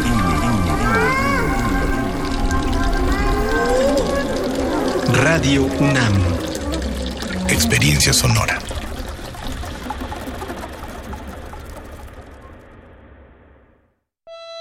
En este espacio, la palabra es la ruta y la poesía el destino. Navega por la intimidad de una carta y su mar de letras.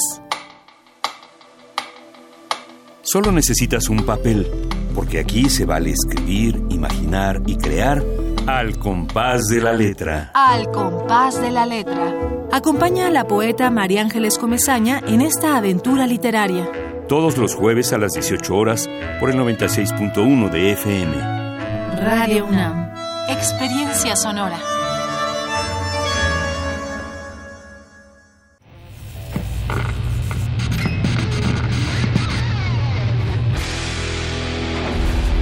¿Recuerdas esta música?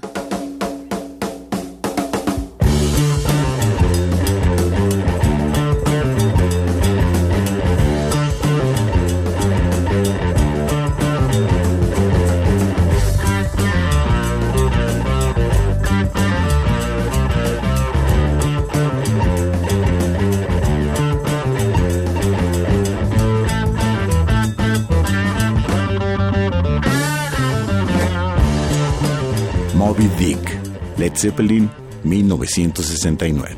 La revolución de la cultura juvenil cuando el rock dominaba el mundo. Todos los viernes a las 18.45 horas por esta frecuencia. 96.1 de FM. Radio UNAM, Experiencia Sonora.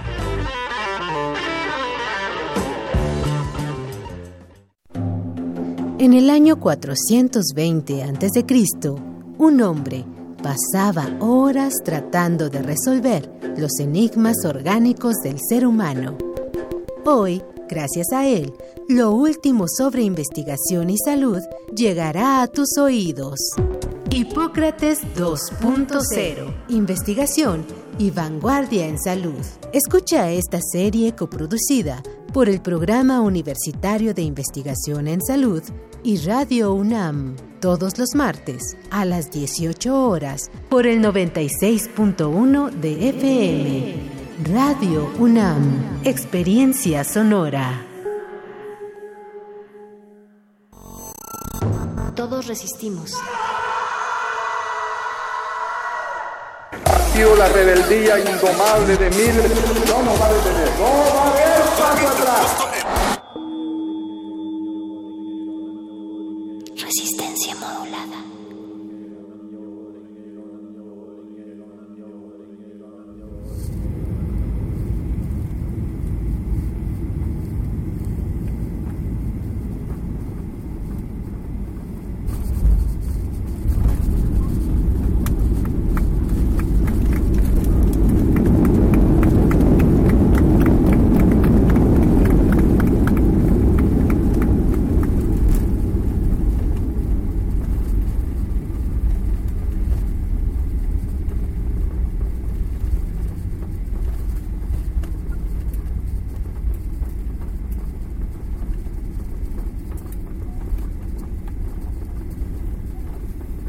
Damas y caballeros, bienvenidos a Caracas, la hora local, 2 y 10 de la mañana. El señor Mo, welcome to Caracas, local time, 10 minutes past 2 a.m. Por favor, con el cinturón de seguridad hasta que la señal de ajustarse los cinturones se haya apagado. Tenga la precaución al abrir los compartimentos superiores, ya que el contenido pudo haberse desplazado durante el vuelo. En estos momentos puede utilizar sus teléfonos celulares. Gracias por volar con Copa Airlines, miembro de la Red Star Alliance. Existen flores en medio de los pantanos. Ecosistemas entre los charcos. La basura de unos Es el tesoro de otros. La realidad es una máscara. Y cada una de sus verdades, una historia. Aguas negras. ensuciamos porque la renovación está en limpiar.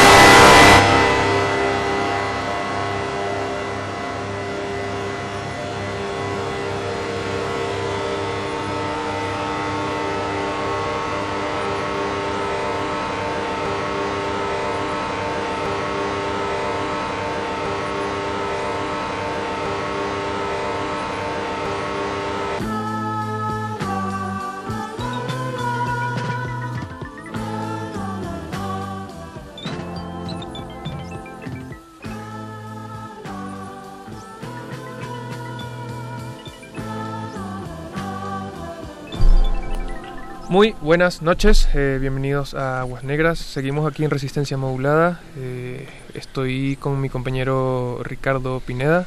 Alora. Hola, ¿cómo estás? Muy Alora- bien. Alora y calzadilla. Y el señor Mauricio Orduña. Muy buenas noches, querido Hoy- Eduardo Luis. Hoy no. te toca comandar esta. Hoy tú eres nuestro noche. piloto. Tú eres nuestro guía. Nuestros resistentes óticos no están para saberlo, pero Eduardo Luis trae un super hot sombrero o gorrito de piloto, no sé cómo se le llame. Ah, Sí, es como su, su gorrito de capitán. Ok, está bien, me gusta, me gusta El eso. capitán Eduardo Luis. Lo robó de la utilería del video de Toxic de Britney Spears. Uy, buenísimo esa parte Wow. del avión. Eh, gracias a, sus peticiones eh, en arroba R modulada que todo el mundo me escribió como preguntan, mira, ¿cómo te fue en el viaje de Caracas? ¿Qué, ¿Cómo está ese país loco? Entonces hoy decidimos hacer una especie de crónicas eh, o cuentos de, de cómo yo percibí la ciudad eh, para rememorar un poco. Eh, yo me fui de Venezuela en el 2016 a finales. Eh, luego caí aquí en esta estación como por, por obra y gracia del Espíritu Santo. Y no había regresado a mi país eh, desde hace tres años, como dije ya. Eh, me fui por razones que ya mucha gente puede saberlo. El país está muy mal económicamente. eh, no tiene una calidad de vida para, para que las personas jóvenes puedan vivir. eh, y ¿Solo las jóvenes o en general? No, en general, digo, pero para, para mi generación. Un bueno, poco- un sinfín de... Un poco. Un poco parecido.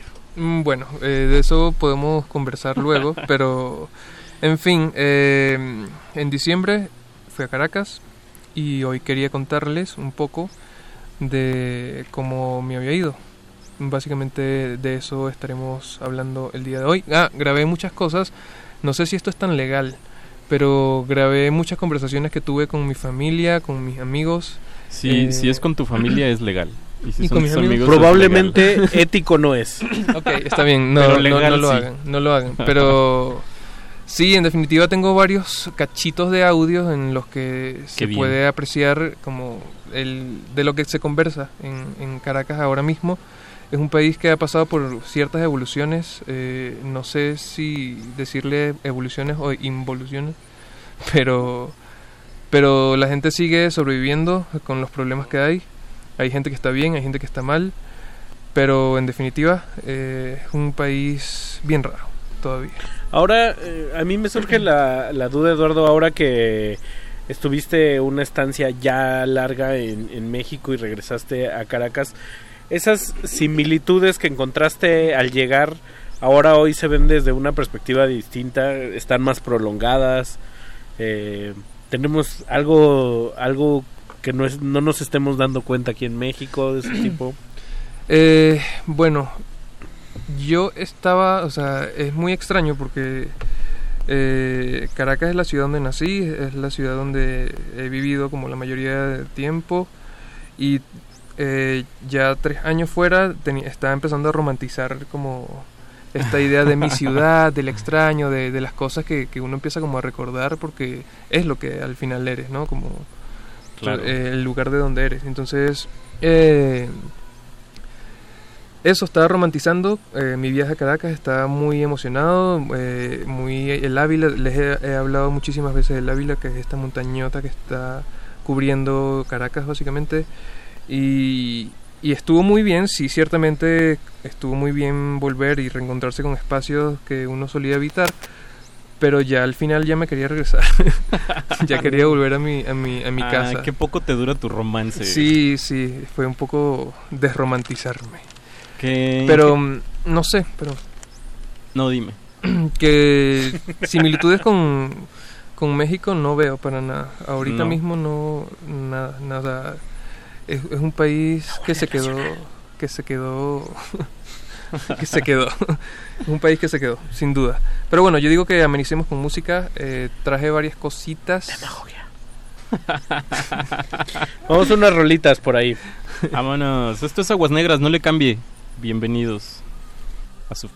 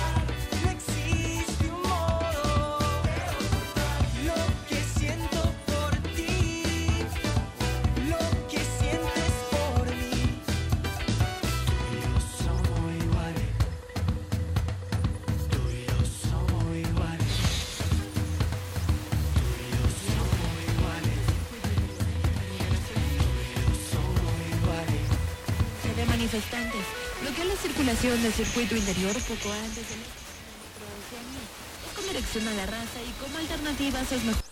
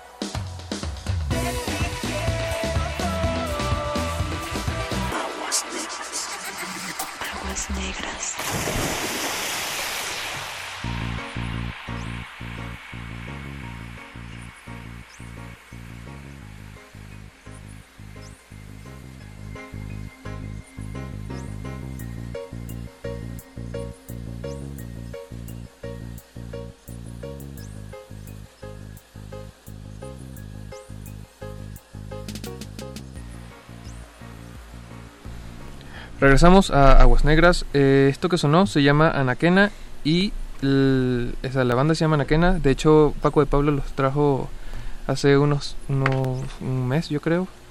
La canción se llama 5 y la pusimos no porque me encante, sino porque es lo que está sonando ahora mismo en Caracas, en todas las emisoras. Está. Siento que, que es una canción que tiene, puede tener un doble juego o un ritmo que puede tener un doble juego. Por un lado suena como demasiado producido, demasiado pasteurizado, Sí. demasiado de esto es Latinoamérica, ¿sabes? Pero es por- como champete edulcorada. Mm, pero por otro lado siento que en vivo ha de ser brutal, o sea, tiene un poderío ¿Cómo será en verdad que sí? ¿Cómo será en vivo? Yo yo bailaría ya estando ahí. Eh, Probablemente. Sí, yo- no, obviamente yo también. Y, y que esa analogía creo que también funciona para los viajes y para las memorias y para los recontactos, ¿no? Siempre son lo que uno cree que es y cuando está ahí es una cosa totalmente distinta exponencialmente, es más crudo, pues como, como que las sensaciones se desbordan, como que lo imaginabas dif- diferente. Sí. O sea, la, la idealización de, de la patria siempre siempre vuelve por nosotros para decirte no.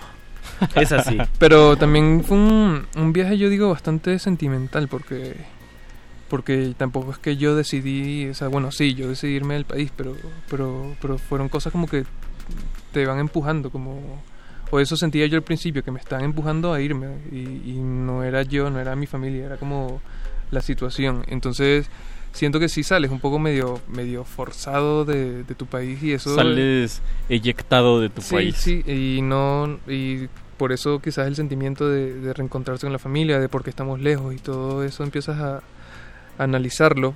La primera cosa que me encontré en, en el país es un tema muy raro y es que el bolívar, eh, la moneda de mi país, eh, dejó, mm, o sea, pasó a un segundo plano, o siempre ha sido así, pero ahora muchísimo más, y la gente ahora usa dólares en efectivo. Wow.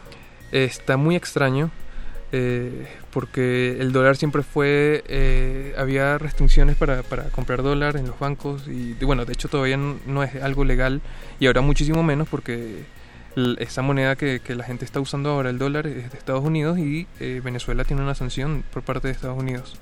Entonces, eh, lo que fui, pude recolectar es que el año pasado, en 2019, cuando hubo el apagón de, de un mes, eh, en, en varios estados del país, la mayoría, eh, la gente que no podía usar bolívares porque si quieren comprar un pan, si quieren comprar eh, lo más mínimo que quieras comprar es una paca de dinero muy grande. Entonces es difícil tener tanto efectivo para todo lo que quieras comprar. Entonces cuando se fue la luz la gente no tenía cómo pagar eh, porque también los cajeros, eso fue algo que me sorprendió mucho. Los, Wow. ca- los cajeros dan, o sea, bueno, vamos a partir de que cuando yo llegué, el dólar, o sea, un dólar estaba a 47 mil bolívares. Cuando me fui, un dólar estaba a 87 mil bolívares. 77 mil bolívares, perdón. Y, y en dos semanas subió demasiado. Entonces eh, el dólar, eh, el bolívar empieza a valer absolutamente nada. Mi hermana fue a sacar dinero al cajero y le dieron 3 mil bolívares. Cuando un dólar cuesta 47 mil. Entonces No, bueno, no haces wow. absolutamente nada con 3 mil bolívares. ¿Me entiendes? Un- Bueno, para como para ponernos, o sea, un ejemplo, un kilo de huevo, ¿cuánto cuesta? un kilo de huevo. O, o un litro de leche. Eh, no sé, que no tampoco tengo O sea, en bolívares más o sobre menos. to- sobre todo porque ahora mismo, eh, con esto de- que les estoy diciendo de la dolarización, eh, ya la gente no pone ni siquiera los precios en bolívares, la gente está poniendo los precios en dólares. O sea, en el mercadito está... Sí, eh, y, y ya hay veces que preguntas y ya te dicen abs- a- a- automáticamente el precio en dólares. Tengo unos audios que reco- recolecté de mi familia, donde, porque cuando me fui, y eso es algo que no ha cambiado mucho, la gente no dejaba de hablar de las cosas que estaban pasando en el día a día. Esto es algo que me di cuenta. La gente sí ha, ha, ha- ha como no dejado de pensar en los problemas, sino se ha sumergido en los problemas y ya los, los sobrelleva de manera casi normal. Entonces, eh, las conversaciones siempre tienen que ver con, con fui al mercado, o sea, bueno, paseé con mi familia y, y muchos de esos paseos era ir a mercados, a ver cómo estaban los precios, a comprar cosas que necesitaban. Y, o sea, el tema de un supermercado, de un mercado, de, de comprar comida es primordial en, en la familia y, y en, supongo que todo el mundo, pero en Venezuela la gente solo habla de eso. Y vamos a poner un audio, a ver si lo encuentro por acá, de alguna conversación sobre la dolarización, que es algo nuevo, es algo que pasó, como les digo, el, el apagón empezó en dos, eh, creo que en marzo, y em, la gente, como ya no tenía cómo pagar, empezó a pagar en, dólares, que son eh, que lo tenían, no sé, en sus casas, eh, guardados, y también por las sanciones económicas, los chavistas, que son los que tienen la mayoría de, de- dinero, en verdad, eh, como ya no pueden eh, gastar sus dólares afuera, porque tienen sanciones económicas o en Estados Unidos, los invirtieron en, Caracas. Entonces hay negocios nuevos, hay una, una especie de, tienda inmensa que solo trae productos de afuera que se llaman bodegones y es algo que acaba de pasar, o sea, es algo que tiene mínimo eh, cinco, cinco, cuatro o cinco meses pasando. Entonces escuchemos a mi familia en sus conversaciones cotidianas.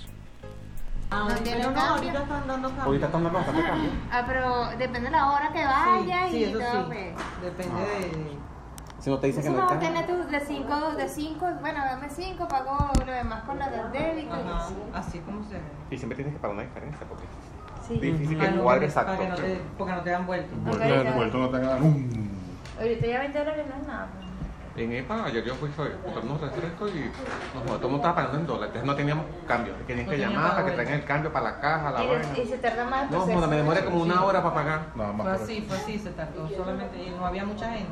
Ayer estaba muy solo. pues, Sí, Carlos fue el que bajó, Como a la, después del mediodía bajó Carlos. Bajé para EPA. Para EPA, ves, estaba solísimo. Porque es más, más económico los refrescos en EPA que en el supermercado.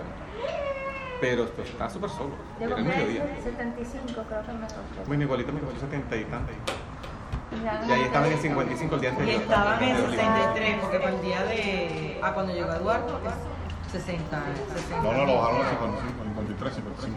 El de 2, de 2. Ah, bueno, yo llegué fue de 60. No, ya todo 70. No, ya el día siguiente cuando yo fui 24 estaba. Ignacio, cuidado, eso que a mí no me gusta salir a comprar nada ese día. Yo prefiero comprar todo antes. En la medida que se va acercando la Aunque no había mucha gente, pero habían dos cajeros nada más.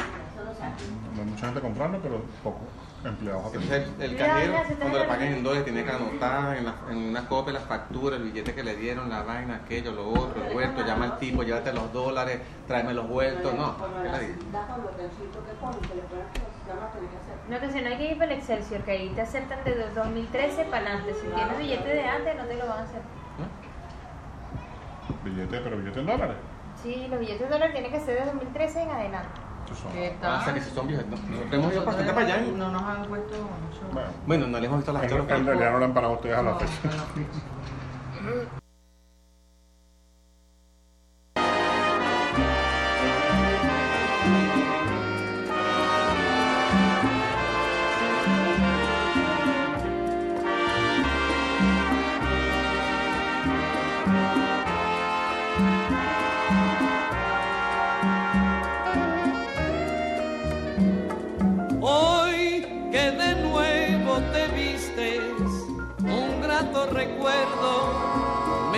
De ti. Hoy que te vas alejando con honda tristeza, te canto yo así. Caracas vieja, la de bellas canciones. Caracas vieja, la de rejas discretas, contigo lleva mis más tiernos recuerdos, noches de luna, serenatas y un balcón. Caracas que te vas, que te vas con los años en cada reja que dejamos de ver.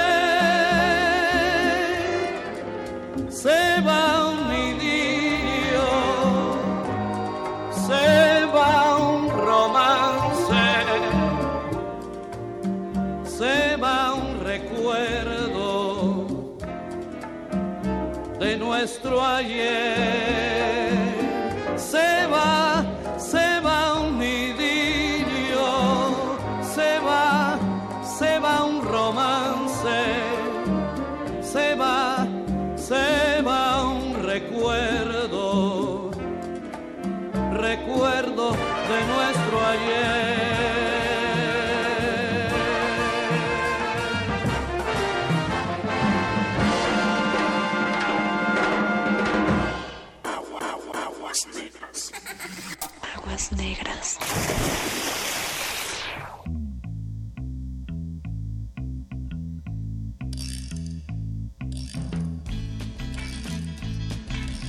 Caminando por Caracas,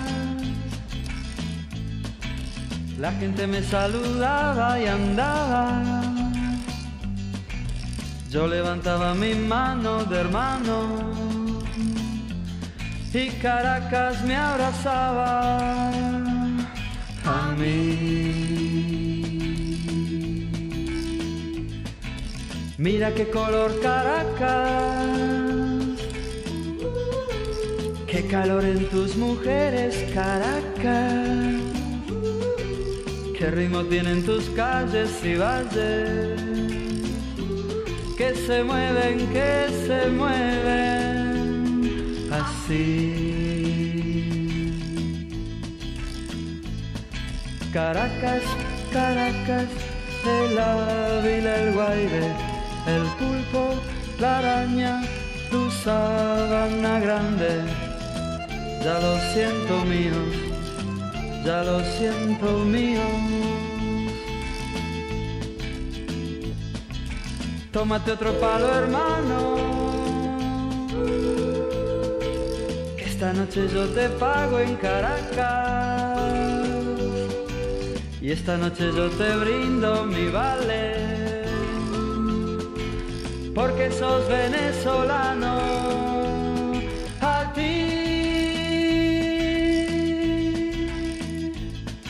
Caracas, Caracas, el ávila, el guaire, el pulpo, la araña, tu sabana grande. Ya lo siento míos, ya lo siento míos, ya lo siento míos.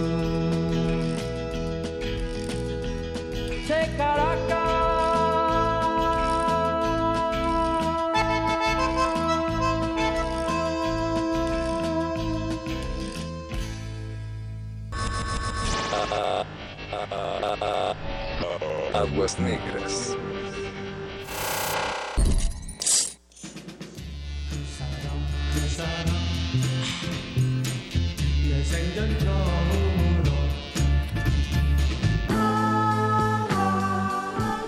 Bienvenidos a Caracas de nuevo, aquí en México. En Ciudad de México. Eh, nos escribe Pablo Extinto en arroba Rmodulada en ¿Desde Twitter. Caracas? Desde Caracas. Dice, esa canción de Anaquena, que fue la primera que pusimos, se la voy a dedicar a mi novia, que no es mi novia aún. Aguas Negras, bienvenidos a Caracas. ¡Ya casi! Ya casi, eso está muy bien. Hay que, hay que hacer un programa de cómo enamorarla. ¿A quién? Eh, a la, no- a a la- la a un- prometida de Pablo Extin. La... Hay, hay que auparlo un poco. Exacto.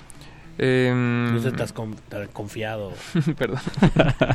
no hay que darle ánimo, está muy bien. está Claro, muy bien. Este, bueno, eh, les dejé una conversación de mi familia. Tuve, o sea, grabé varias, pero todas básicamente eran de, de- del dólar, de las compras y creo que un poco tedioso colocárselo, pero lo que quería llegar era que la gente mm, sigue hablando de, de estos problemas diarios, de el agua. Cuando yo vivía con mi abuela eh, y cuando fui a, ahorita de visita me quedé allá y allá quitan el agua de jueves a domingo. De jueves a domingo. Toda la semana. Entonces, si no tienes, si no tienes un tanque de agua... eh, Una cisterna. Una cisterna, eh, te... Está mal, pues. O sea, no, no, no la sobrevives.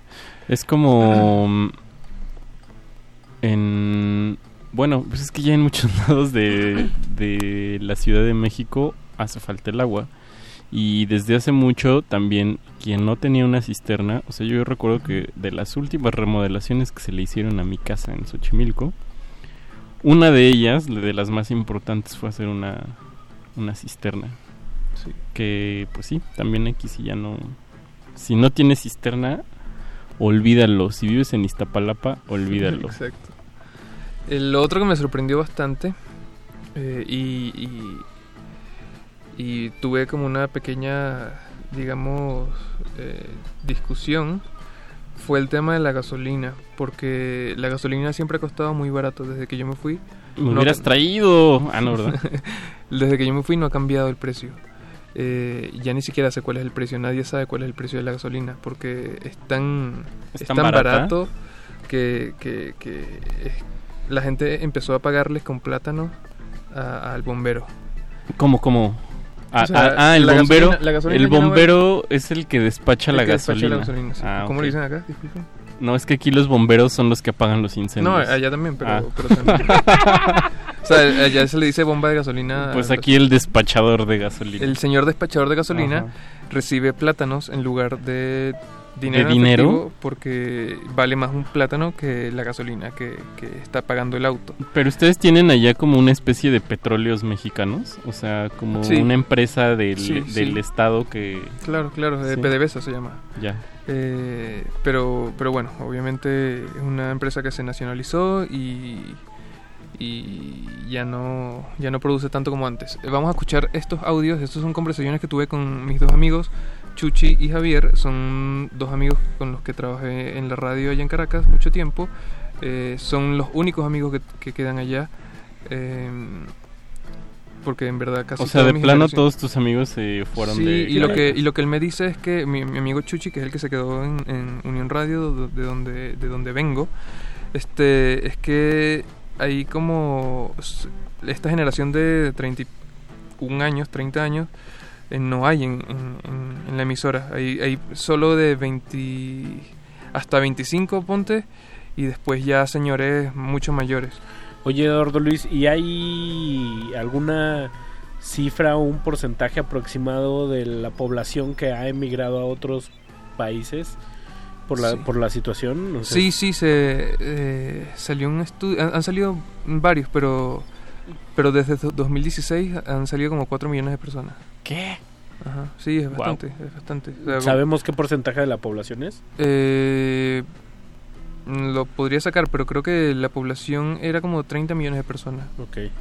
Eh, Sí, es significativo, sí, ¿no? sí, tam- Muy tampoco, significativo. tam- tampoco somos tantos, pero, pero sí, eso me decía. Entonces, bueno, vamos a escuchar estos audios que es básicamente mi lucha de por qué le están regalando una entrada de cine al señor que despacha gasolina.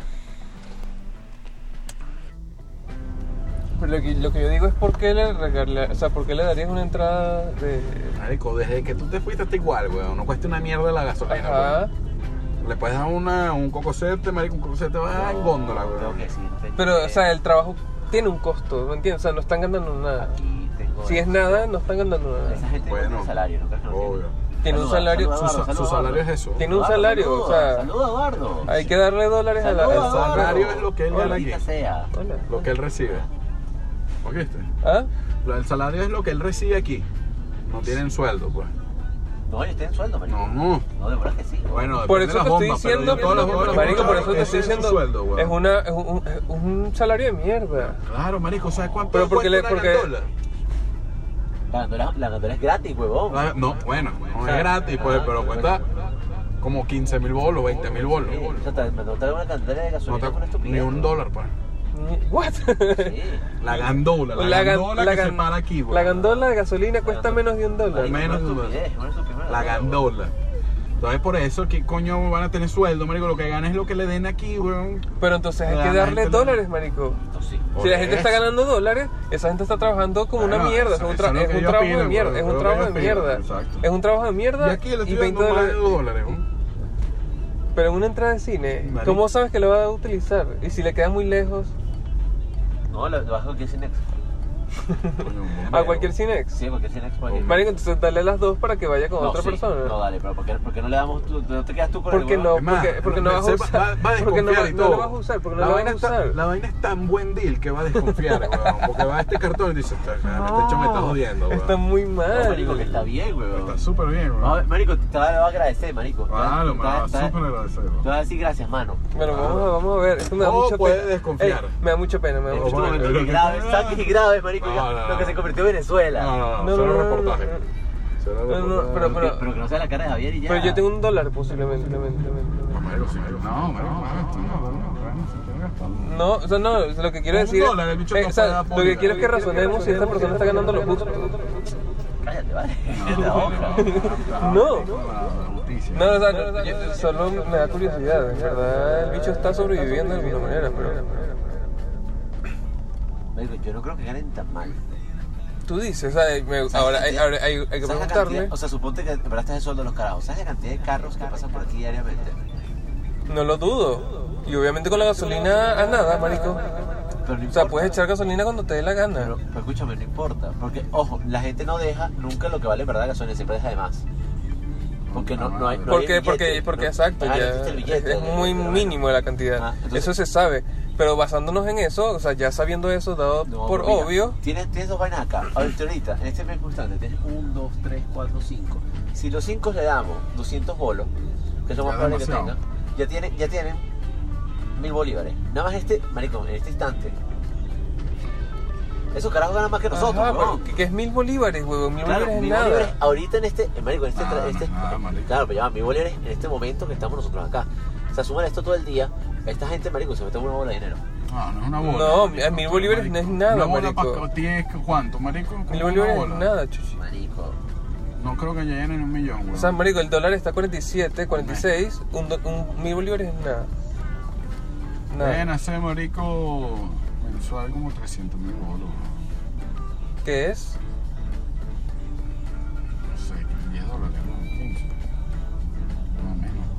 Tiene- y tiene burda de efectivo de paso. Y todo ese efectivo que tiene no sirve para nada.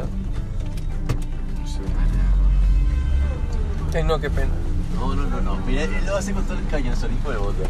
No, ya se lo digo. Ah, ¿Se lo quieres decir tú? No, no, no, todo. Yo, yo sabes, eso puedo decir tranquilamente. Le puedo decir, mira, mamá, no tenemos efectivo, tenemos que entrar.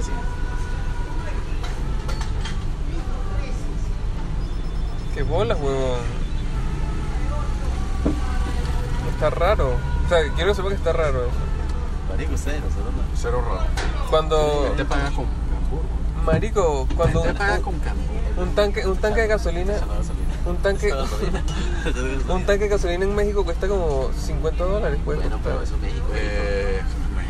Ay, marico, ¿que dónde, te, que dónde estabas viviendo tú? no? ¿En Londres, aquí? No, De pero- tres años, hermano. La misma verga. No tenía auto, pues tampoco, no está muy pendiente del peo. Pero siempre estaba claro que no costaba nada, weón. Nunca ha costado nada.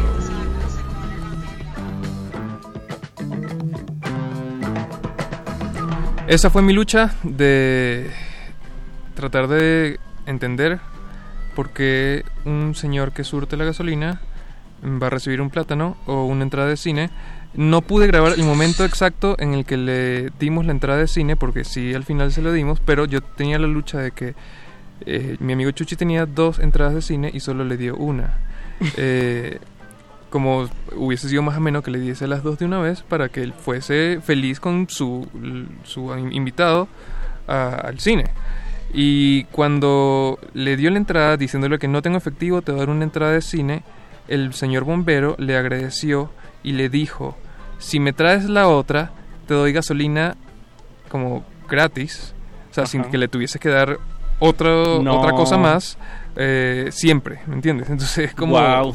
¿what? Oye, ¿no podrían hacer un... no podrían, no podrían venderle a México gasolina?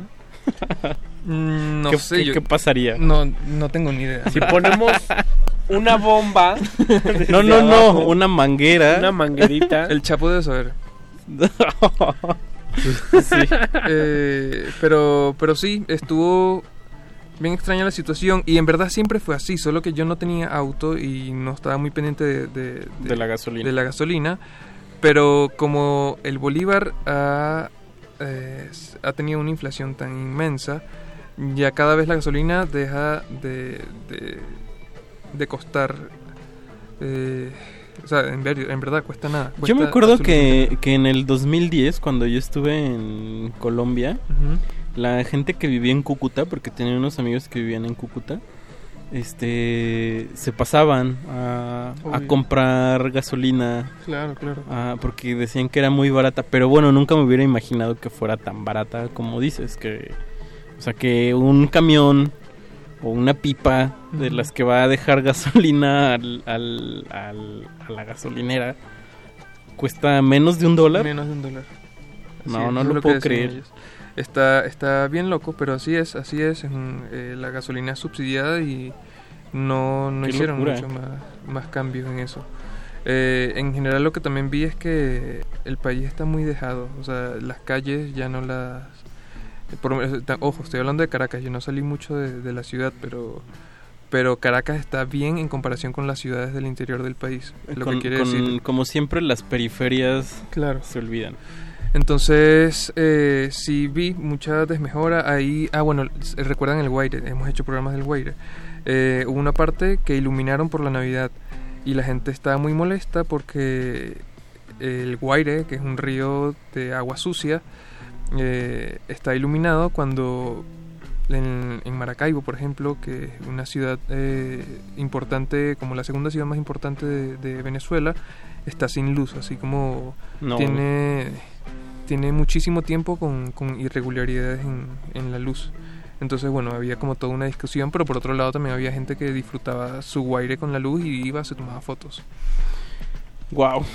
Ahí diría la abuelita, este, ¿cómo iba ese dicho, Ricardo? De farol de la algo así de candil de la calle o farol de la calle, Está- oscuridad en tu casa o algo así. Bueno, Casi es de, dime le- de lo que presumes. es como un poco la misma idea, ¿no? más o menos. Bueno, vamos a animarnos un poco porque ya me puse triste. Oye, ya ya la Luis este está bárbaro, oye. Pero sirve mucho también como, como de contexto, ¿no? Como tirar esas, esas piedras y entretejer también un, un, un asunto de que a veces las historias oficiales, las noticias, no, no transmiten o no penetran eso que las historias privadas o, o las historias digamos con un sesgo más emocional pues también enriquecen ¿no? Del O sea, ciudadano de a pie. estamos hablando de un contexto no dicho una línea Sí. invisible que, que está ahí no y que difícilmente un medio puede traer ahí sin sonar abyecto Sí. entonces lo que estamos haciendo aquí el ejercicio radiofónico a partir de la experiencia personal me parece que es oro puro Sí, en el mejor de los sentidos Me, me- Eh, me gustó mem- mucho. memoria en bruto. Y tengo muchísimas cosas más que yo creo que en un momento podemos hacer otra, otra, otro programa. ¿Qué te parece si nos corrigen escuchamos por acá es farol de la calle Esa. oscuridad oscuridad en Os- su casa Oscuridad de tu casa. Es. Ok. Ese. Sí, algo así como de, mira, acá sí te portas bien, pero donde deberías de, o aquí sí está iluminado, pero donde deberías de tener luz, pues quedas mal, ¿no? Música, maestro. Eh, vamos a escuchar Sandy Papo con Huele Pega. Ah, yo pensé que íbamos a escuchar Caracas Viejas, pero bueno. Mm, no, eh, Caracas. Vamos aquí en Aguas Negras. Échala tú, Lalo Luis. Vale.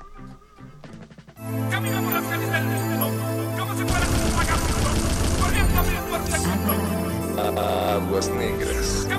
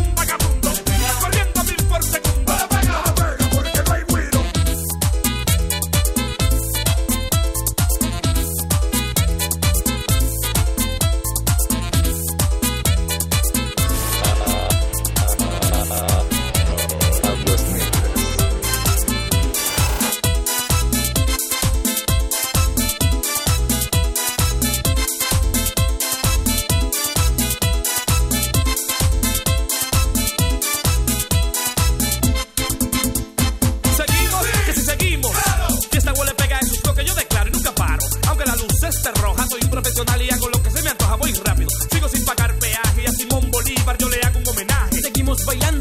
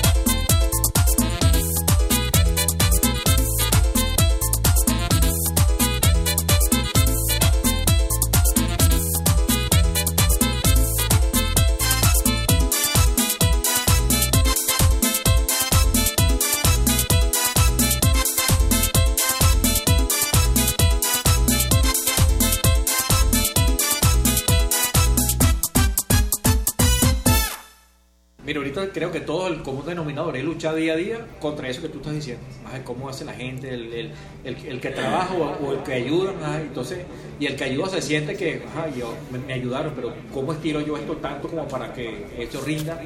Si cuando vas al mercado tiene un precio hoy, mañana otro, y la semana que viene otro, y tú no sigues trabajando, la economía se sigue moviendo, y hiperinflación y tú estás igual. Aguas negras. Ensuciamos porque la renovación está en limpiar.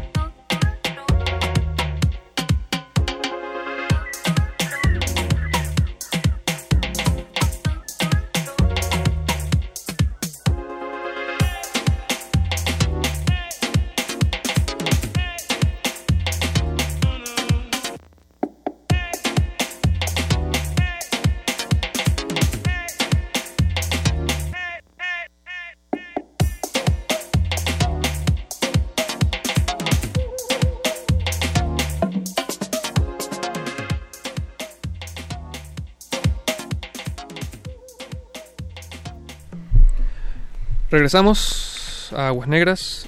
Eh, ya nos queda poco tiempo, ya para casi finalizar.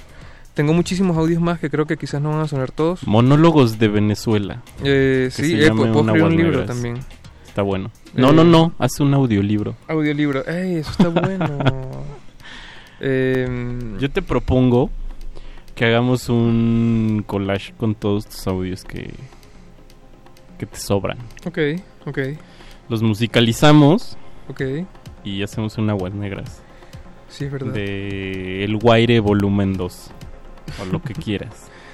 Em, ok, me gusta. Eh, con mi viaje a Caracas digo que me gustó mucho regresar, me gustó mucho ver a mi familia. Mi familia está bien. eh, dentro de todos los problemas eh, eh, que, que- que existen, mi familia come todos los días. eh, o sea, hay gente que está mm, mal, es lo que quiero decir. Eh, este, este año, en diciembre, eh, o sea, diciembre fue como un mes que al parecer hubo mucho movimiento económico por esto mismo del dólar. Eh, hay empleados a los que les están empezando a pagar bonos en dólares. Wow. Eh, porque la cantidad en bolívares no, no, no es tan. O sea, no, no, No trabaja mucho con el bolívar. Sí, no, y aparte que no es suficiente, no es una moneda que se pueda. Que se, que se. Bueno, ahorita podemos, podemos escuchar ese último audio que. eh, amigos diciendo que tienen que gastar el dinero en bolívares porque porque se devalúa, ¿me entiendes? Claro, A la ah, semana. O sea, les digo que. Sus cuando- ahorros que tenían en bolívares abajo del colchón se los tienen Sí, que sí, reventar ya. Sí, obvio. No, ya nadie puede ahorrar en bolívares. Eh, entonces, bueno, eh, Entonces, ¿en qué invierten? ¿En dólares? Tienen que comprar dólares o tienen que comprar cosas, porque si no, en verdad, van a, a- a valer. Pero bueno, creo que podemos luego seguir conversando de esto para quienes tengan preguntas acerca del país. Eduardo Luis, ¿fuiste feliz entonces en tu viaje? Fui feliz en mi viaje. En la última parte de mi viaje ya me quería regresar a mi casa, lo cual también me hizo pensar en que ya siento que Ciudad de México es mi casa. Me gusta mucho Ciudad de México. Ah, eres un ocupa. Y, y aquí me quedo, ciudad. chicos. I'm sorry. este, vamos a escuchar este último Ya audio. te vamos a, a nacionalizar. Me recordaste una anécdota de en alguna presentación del Festival de Mejo- México en el Centro Histórico. Estaba por ahí Guillermo Santamarina Ok. y le preguntaron que qué hacía Iván Abreu cubano en el- todo el rooster de, de artistas mexicanos. Dijo, pues porque en su país no lo reconocen, no lo valoran y no lo quieren. Y qué bueno, ya lo vamos a nacionalizar. Dice, ya no va a salir de aquí, ya va a ser mexicano. Y, Y sí. y nosotros estamos muy contentos de tener la fortuna de tener un compañero en el radio y en la vida como tú, dentro y fuera de la cabina, querido. Muchas gracias. me Mensaje parece- pagado por... por el gobierno de, de Por el gobierno de Venezuela. Eh, Chabela Vargas decía que el mexicano nace donde se le da la chingada gana. Así es. Eh, vámonos, muchas gracias por escuchar. eh, hasta el próximo jueves. ¿Con qué te quieres ir? Eh, Te voy a complacer. Voy a poner el audio y nos vamos, ¿va? Va. Chao. Bienvenido otra vez. No tiene Pero no, ahorita están dando cambio. Ahorita están dando bastante cambio. Ah, pero depende de la hora que vayas sí, y eso todo. sí. Ya nada sirve, o sea, cuando te pagan ya los bolívares, tú no te los puedes quedar. Entonces, ¿qué tienes que hacer? Ya comprar vaina. Porque si, si te los quedas, se te va a devolver. Entonces, es mejor decir, me compro esta, esta cafetera, me compro este vaso, porque el vaso no se me va a devolver, el vaso es mío, pues, y listo, ya lo tengo y es mi material. Entonces, la gente lo que hace, todo tú les das bolívares, es salir rápido de ellos. Entonces, van y se compran cualquier vaina. Pero- o, o compran dólares. O compran dólares, claro, que es la manera de la ahorrar. gente todo es marico, economista, weón, todo.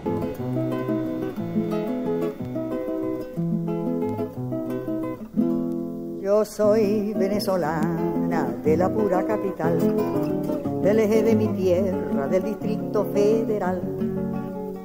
Yo busqué lo más central y no pudiendo en catedral, nací en la esquina El Conde, en la propia calle real.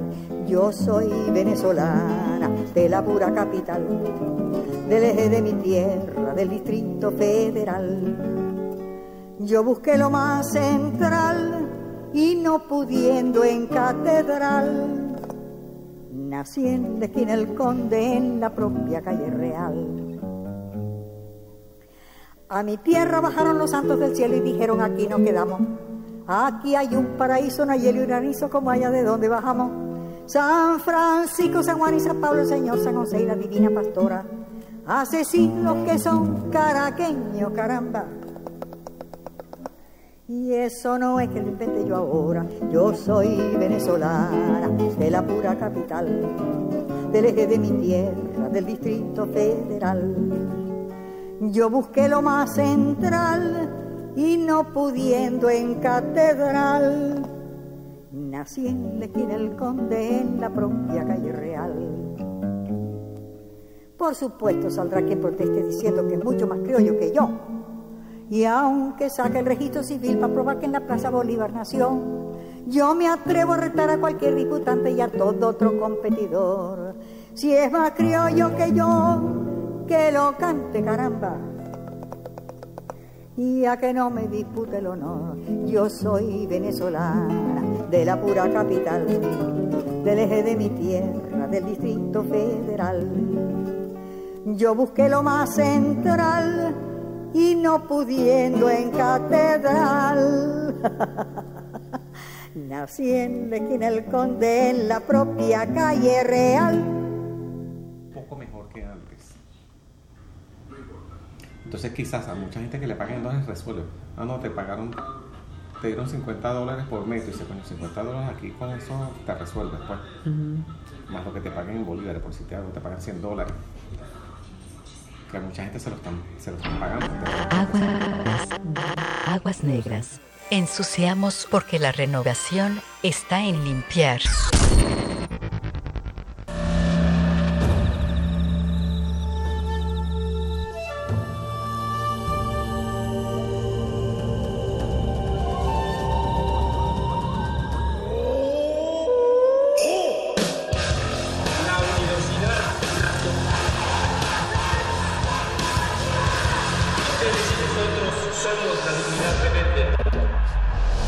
Modulada es una coproducción de Radio UNAM y El Universo.